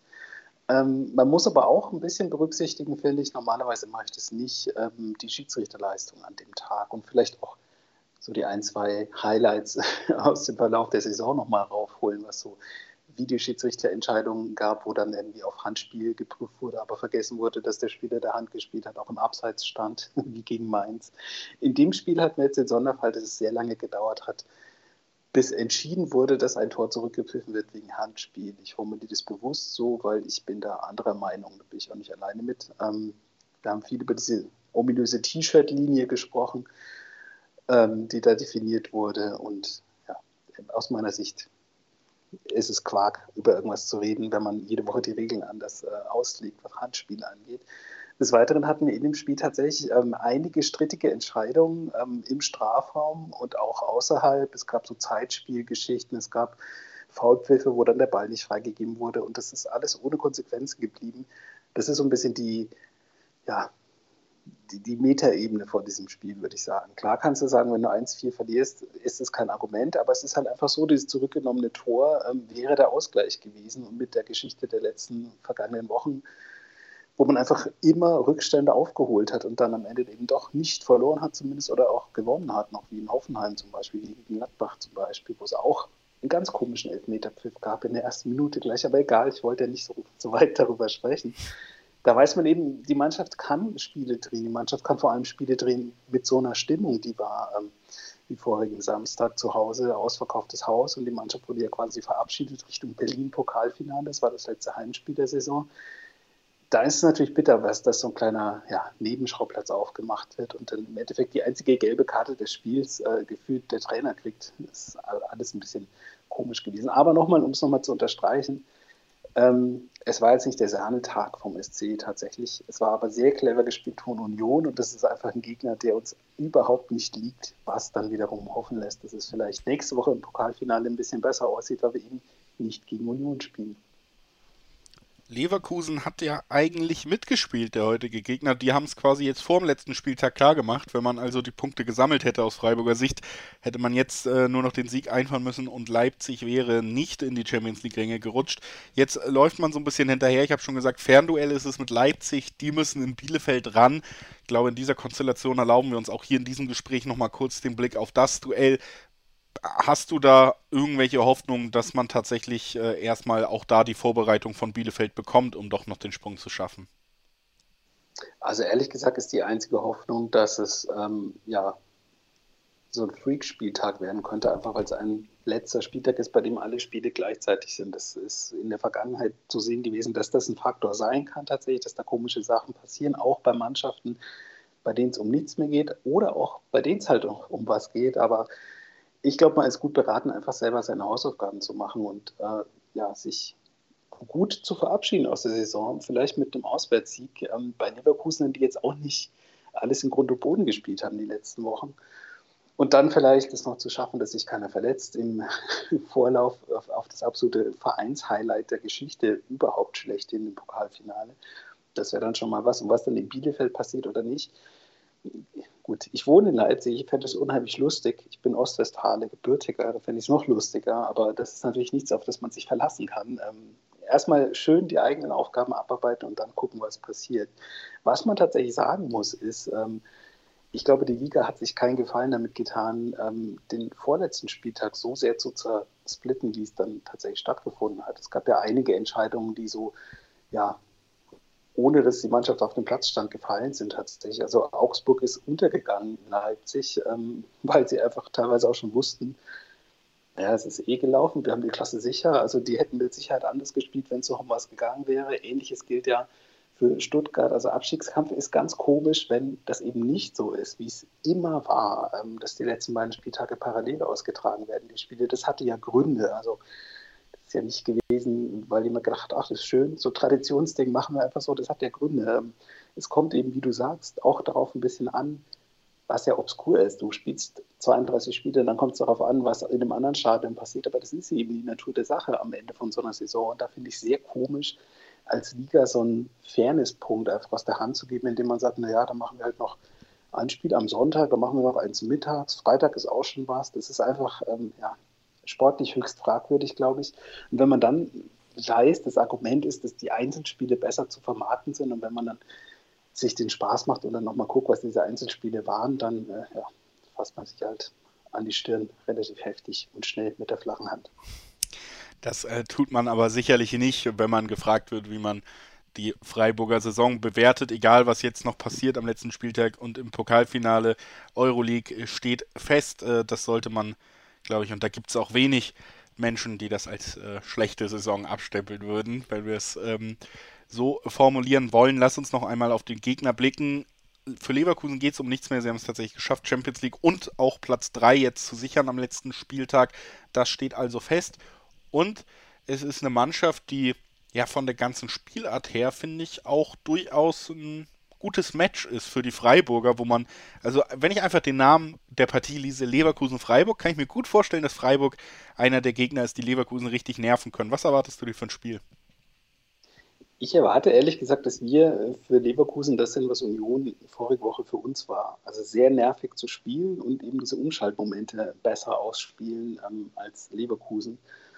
Wenn sie denn welche anbieten, ist es so ein bisschen taktisch. Man weiß ja immer nicht genau, haha. Aber ich bin genau so wie du der Meinung, wenn ich es lese auf dem Papier, glaube ich tatsächlich, und es klingt absurd, da haben wir bessere Chancen zu gewinnen als gegen jemanden, der hinten drin steht, gerade wo es vielleicht noch irgendwie um die Klasse geht. Ähm, weil das nach wie vor so ist, äh, ja, das Spiel selber machen, Lücken selber finden, ist das alles ein bisschen schwierig. Und vielleicht sind wir dann halb so effizient wie Union und äh, machen dann vielleicht aus vier Chancen zwei Tore und das wäre ja schon mal was. Also ich bin absolut bei dir. Ich glaube auch nicht, dass es irgendjemanden gibt, der am Ende dieser Spielzeit enttäuscht sein wird, was die Liga geht, wenn man den Pokal ausklammert. Das ist tatsächlich so ein Ding, oh, also die Chance kriegst du halt nie wieder.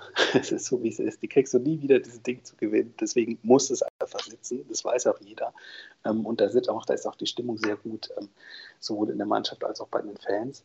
Und die Liga ist halt genau, wie du sagst, wenn du vor der Saison gefragt hättest, ja, würdest du den fünften Platz nehmen, den sechsten, äh, ist okay. So sagt jeder, ja klar, cool.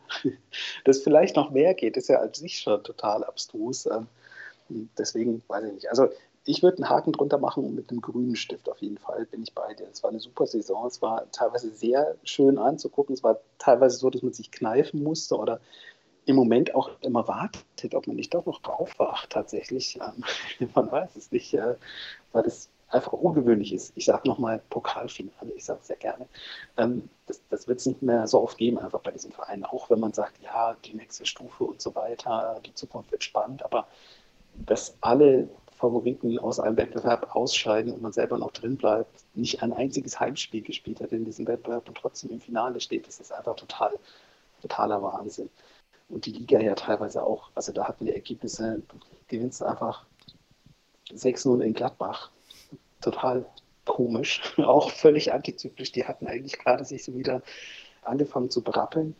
Und im Gegensatz dazu dann das Spiel vorigen Samstag gegen Union, das war quasi das gleiche, da stand es nach 40 Minuten 0-4. Ähm, ja, es ist äh, 0-3, das ist einfach klar, es geht in beide Richtungen. Normalerweise sind es knappe Spiele. Die letzten drei Spiele gab es sehr viele Gegentore. Es wäre dann doch schön, wenn man die letzten drei Spiele dann doch nochmal so spielt wie den Rest der Saison, nicht wie die letzten drei Spiele wo man einfach sich in drei Spielen ein Viertel der Saisontore, Gegentore eingefangen hat. Ähm, das muss dann doch nicht sein. Aber alles in allem wird dir jeder recht geben, äh, der es mit diesem Verein hält. Das war einfach ein Wahnsinnsjahr. Dann lass uns noch gemeinsam tippen, ob man das auch ordentlich abschließen kann. Was glaubst du, wie geht's aus gegen Leverkusen? Ähm, ich habe ja schon gesagt, die zwei Tore wären schön einfach. Und ich glaube aber nicht, dass Leverkusen keins macht. Ähm, und tippe nicht, aber ich wünsche mir ein 1-2 für Freiburg. 1 zu 2 für Freiburg. Ich könnte mir auch vorstellen, dass Freiburg das Spiel gewinnt. 1 zu 2 ist ja dann auch ein naheliegender Tipp irgendwie immer. Also würde ich auch mitgehen wollen. Ich glaube auch, dass Freiburg das gewinnt, aber ob es dann doch noch zum großen Sprung reicht, ähm, da bin ich trotzdem eben sehr skeptisch, weil das Fernduell gegen Leipzig, ob man da dann am Ende gewinnen kann, wie gegen Leverkusen in meinem Tipp, das wage ich noch zu bezweifeln. Bedanke mich bei Michael Schröder, dass er heute bei uns war. Vielen Dank, Michael. Immer gerne. Und das direkte Duell ist wichtiger als das Fernduell. So ist es auf jeden Fall. Auch nochmal vielen Dank, dass du die ganze Saison hier bei uns warst als äh, Freiburg-Experte im Bully Special. Unter uns kann ich dir ja sagen, du bist einer meiner Lieblingsgäste. Also ich freue mich immer sehr, wenn du da bist. Ja, wenn das Video wäre, ich würde gerade rot zu sehen sein. Also ich wäre es gerne. Danke dir. Sehr gerne. Ich äh, freue mich, wenn wir uns nächstes Jahr hoffentlich gut gelaunt weiterhin mit dem SC Freiburg wiederhören. Und äh, jetzt gehen wir in eine kurze Pause, bevor wir den Spieltag und die Saison abschließen. Das tun wir mit dem Spiel zwischen Gladbach und Hoffenheim. Was, ja, schöner hätte man sich nicht malen können zum Abschluss. Bis gleich. Ein letztes Mal für diese Saison. Herzlich willkommen zurück zum Bully Special auf meinsportpodcast.de. Wir sind beim letzten Spiel in unserer Besprechung des letzten Spieltages dieser Spielzeit angekommen. Das ist das Duell zwischen Gladbach und Hoffenheim. Für beide Vereine ist äh, weder nach unten noch nach oben wahnsinnig viel möglich. Das heißt, das ist eins dieser Spiele, die zumindest, was die Tabelle angeht, so ein bisschen im Nimbus stattfinden. Wir sprechen drüber mit Olaf Nordwig vom Vollraute-Podcast. Hallo Olaf. Hallo, moin moin. Ja, Olaf, äh, traditionell hier ähm, natürlich erstmal der Blick zurück auf die letzten Spiele. Da gab es zuletzt nach dem Sieg der äh, Gladbacher gegen Leipzig das 1 zu 1 gegen Frankfurt in Frankfurt. Ja, erstmal generell gefragt, äh, ich meine, in der Tabelle war es ja vorher schon nicht mehr wirklich äh, irgendwie spannend für Gladbach in dieser Saison. Wie hast du das Spiel wahrgenommen? Wie fandest du den Auftritt? Ja, also ähm, ich habe es so, so nebenbei wahrgenommen, weil es natürlich jetzt irgendwie die Saison ja auch gegessen ist und eigentlich zum Vergessen ist. Ähm, es war wieder eigentlich wie immer. Erste Halbzeit gut und zweite Halbzeit dann nicht mehr so gut. Also das, ich habe jetzt auch irgendwo jetzt nebenbei nicht, habe leider jetzt nicht so drauf geguckt, aber eine Statistik gesehen. Wenn man nur die erste Halbzeit sehen würde, würden wir Champions League spielen und wenn wir nur die, wenn wir nur die zweite Halbzeit betrachten, spielen wir gegen den Abstieg. Das sagt einiges über, unseren, über unsere äh, Situation aus und, und äh, die Saison. Und von daher so, in dieses Schema passt natürlich auch das Spiel in Frankfurt. Also kein Ausbruch aus dem Schema dieser vielleicht eher leidigen Saison aus Gladbacher Sicht. Leidig ist sie auch in den letzten Wochen für Hoffenheim geworden.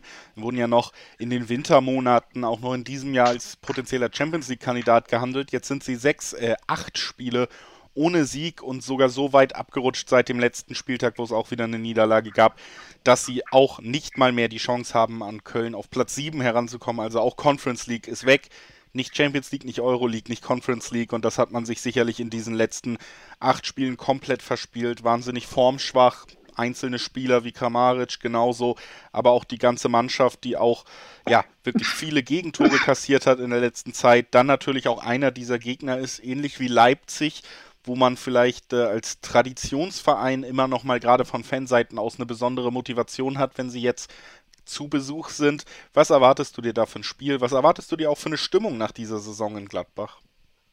Hm, also ich glaube schon, die Stimmung wird jetzt so langsam wieder besser äh, sein. Also auch mit den, es wird jetzt einfach so, man ist, denke ich mal, froh, dass die Saison vorbei ist und dass damit dann auch das Kapitel erstmal geschlossen. Und von daher denke ich, es wird ein Sommerkick, also, also auch von den Tribünen her, es wird jetzt nichts Großes mehr passieren sind ja ähm, interessant wird, äh, wie Matze Ginter verabschiedet wird. Ähm, ähm, und, und das war also äh, von daher ähm, glaube ich aber jetzt nicht, dass da jetzt groß irgendwelche Wellenwogen hochkochen, sondern es wird einfach ein Spiel runtergespielt werden. Ähm, hätten wir in Frankfurt den Sieg geholt, dann hätten wir noch Hoffmann überholen können. So ist es halt. Von daher gilt es einfach, diesen Tabellenplatz, den wir jetzt haben, noch zu verteidigen. Und ähm, was ja dann in dieser TV-Gelder-Tabelle ähm, äh, ja noch wichtig wäre. Aber ansonsten denke ich mal, es wird ein, das Interessanteste, was, was wahrscheinlich passiert wird, passieren wird, ist, dass das neue Trikot vorgestellt und wie ich sagte, die Verabschiedung von Matze Gitter. Ja, die Zukunftsplanungen laufen auch an diesem schon und äh, viele werden hoffen, dass es eine rosigere Zukunft wird als die äh, Saison, die wir jetzt gesehen haben. Kommen wir noch mal kurz auf Matthias Ginter. Ich habe heute immer nur mitbekommen, konnte leider noch nicht selber reinhören, nehme ja den ganzen Tag auf, dass der auch in dem Podcast zu Gast war und da ein paar mhm. sehr kritische Aussagen ähm, getroffen hat. Bist du da im Bilde? Kannst du uns da ein bisschen mitnehmen, was da passiert ist? Ja, er hat ähm, bei den Kollegen von Mitgedacht oder ähm, ähm die auch im Blog, äh, neben dem Blog halt auch einen Podcast haben, ähm, Rede und Antwort gestanden und beziehungsweise einfach mal seine Sicht der Dinge geschildert, wie es dazu gekommen ist, so wie er den, ähm, ähm, ähm, diese Vertragsgeschichte und, und ähm, Verlängerung, Nicht-Verlängerung, äh, wie das gelaufen ist, also so ein bisschen seine Art.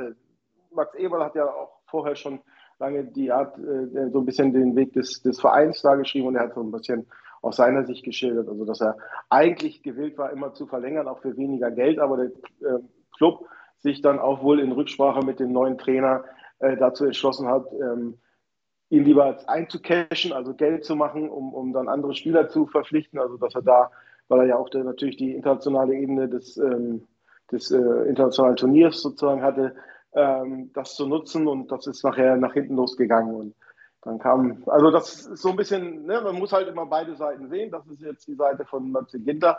Also er kommt da sehr authentisch rüber, ähm, wie er das Ganze schildert. Von daher ähm, also ein bisschen, ein bisschen mehr Verständnis zu seiner Situation und wie es gelaufen ist. Äh, sicherlich war das sehr förderlich dafür. Deshalb, ähm, ich hätte jetzt noch vor diesem Interview damit gerechnet, dass er mit einem, wahrscheinlich mit einem Five-Konzert verabschiedet wird. Jetzt, zumindest wenn man dieses äh, Gespräch, dieses Interview gehört hat, dann ist man da doch ein bisschen sehr mehr in die neutrale äh, Schiene zumindest ähm, ein, das einzunehmen. Zumindest Matthias Ginter hat hinten raus noch ein bisschen den Turnaround mit den Fans geschafft in dieser Saison. Genau. Äh, lass uns, bevor wir tippen, nochmal kurz gemeinsam dein Fazit dann auch einsammeln zu dieser ja, sehr durchwachsenen Saison. Wie, wie hast du Gladbach in, wie würdest du Gladbach nach dieser Saison einschätzen und äh, wie sehr freust du dich darauf, dass sie vorbei ist? Ja, also natürlich freue ich mich sehr, dass sie jetzt vorbei ist, damit dieses Auf und Ab irgendwie und diese emotionale äh, Achterbahnfahrt irgendwo vorbei ist. Die Mannschaft kann eigentlich viel mehr. Das hat sie ja auch in, in, in Bruchstücken oder immer mal wieder gezeigt. Also wenn man auf das äh, 5-0 gegen Bayern oder sowas äh, zurückdenkt, oder auch, ne, wenn man auch nur die ersten Halbzeiten teilweise nimmt, aber ist dann immer unerklärlich abgebrochen und auch da auch viele Sachen, die dann da schiefgelaufen sind.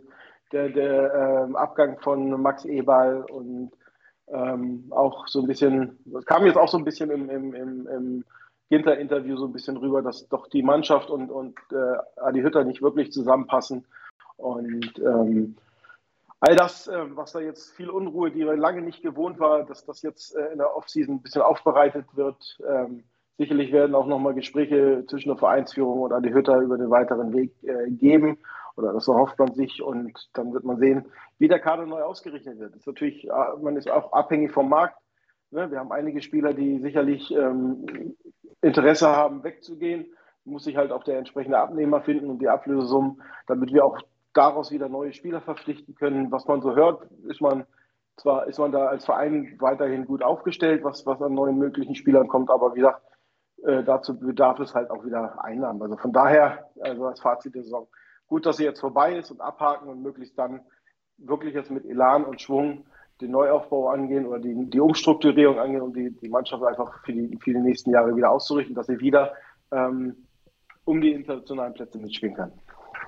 Das also der Ausblick, auch so ein bisschen der ja, positive Ausblick nach vorne. Lass uns noch gemeinsam tippen, Olaf. Was glaubst du, wie geht das letzte Saisonspiel gegen Hoffenheim aus? Ja, wie gesagt, ich denke an den Sommerkick und ähm, das erste Tor vielleicht entscheidet. Deswegen sage ich, wir gehen das Spiel 1 zu 0. Ich glaube, es wird ein 3 zu 2. Ich glaube, es fallen ein paar Tore. Hoffenheim, wie gesagt, kassiert viele Tore und äh, ist nochmal deutlich formschwächer als Gladbach im Moment. Deswegen am Ende ein Heimsieg mit Toren und Sommerkick im Sinne von beide lassen was zu, sagen wir es so. 3-2 ja. mein Tipp. Ich bedanke mich bei Olaf Nordwig, dass er heute da war und dass er das ganze Jahr da war, die ganze Saison mit uns hier durchgezogen hat als Gladbacher Experte. Vielen, vielen Dank, Olaf. Hat immer sehr viel Spaß gemacht, wenn du da warst. Mir auch, ähm, hat immer Spaß gemacht. Bin immer gerne da und freue mich auf, auf die nächste Saison. Das äh, freut uns und mich sehr zu hören. Und äh, ja, auch hier an dieser Stelle dann zum Abschied noch einmal natürlich ganz deutlich gesagt, dass dieses ganze Format, es ist ja fast eher ein Ensemble-Podcast. Ich äh, moderiere zwar durch, aber ohne all die Experten, ohne all die Gäste, die hier jede Woche am Start sind und das mitmachen, wäre das nicht umsetzbar, nicht mal nur ein schlechterer Podcast, sondern es würde ihn gar nicht geben. Deswegen vielen, vielen lieben Dank zum Saisonabschied nochmal an alle, die immer wieder dabei waren, um über ihre Mannschaften zu sprechen. Und dann natürlich auch vielen lieben Dank an alle Zuhörerinnen und Zuhörer, die das ganze Jahr immer wieder eingeschaltet haben und sich hier von uns auf den jeweiligen Bundesligaspieltag vorbereiten lassen. Immer wieder eine Freude, dieses Format moderieren zu dürfen. Danke fürs Einschalten, danke fürs Mitmachen genießt die Sommerpause und äh, erholt euch ein bisschen vom manchmal anstrengenden Bundesliga-Alltag. Dann gucken wir mal, was die nächste Saison bringt. Bis dann, bleibt cool, bleibt gesund, versucht gute Menschen zu sein. Tschüss. Bully Special. Die Vorschau auf den Bundesligaspieltag auf meinsportpodcast.de.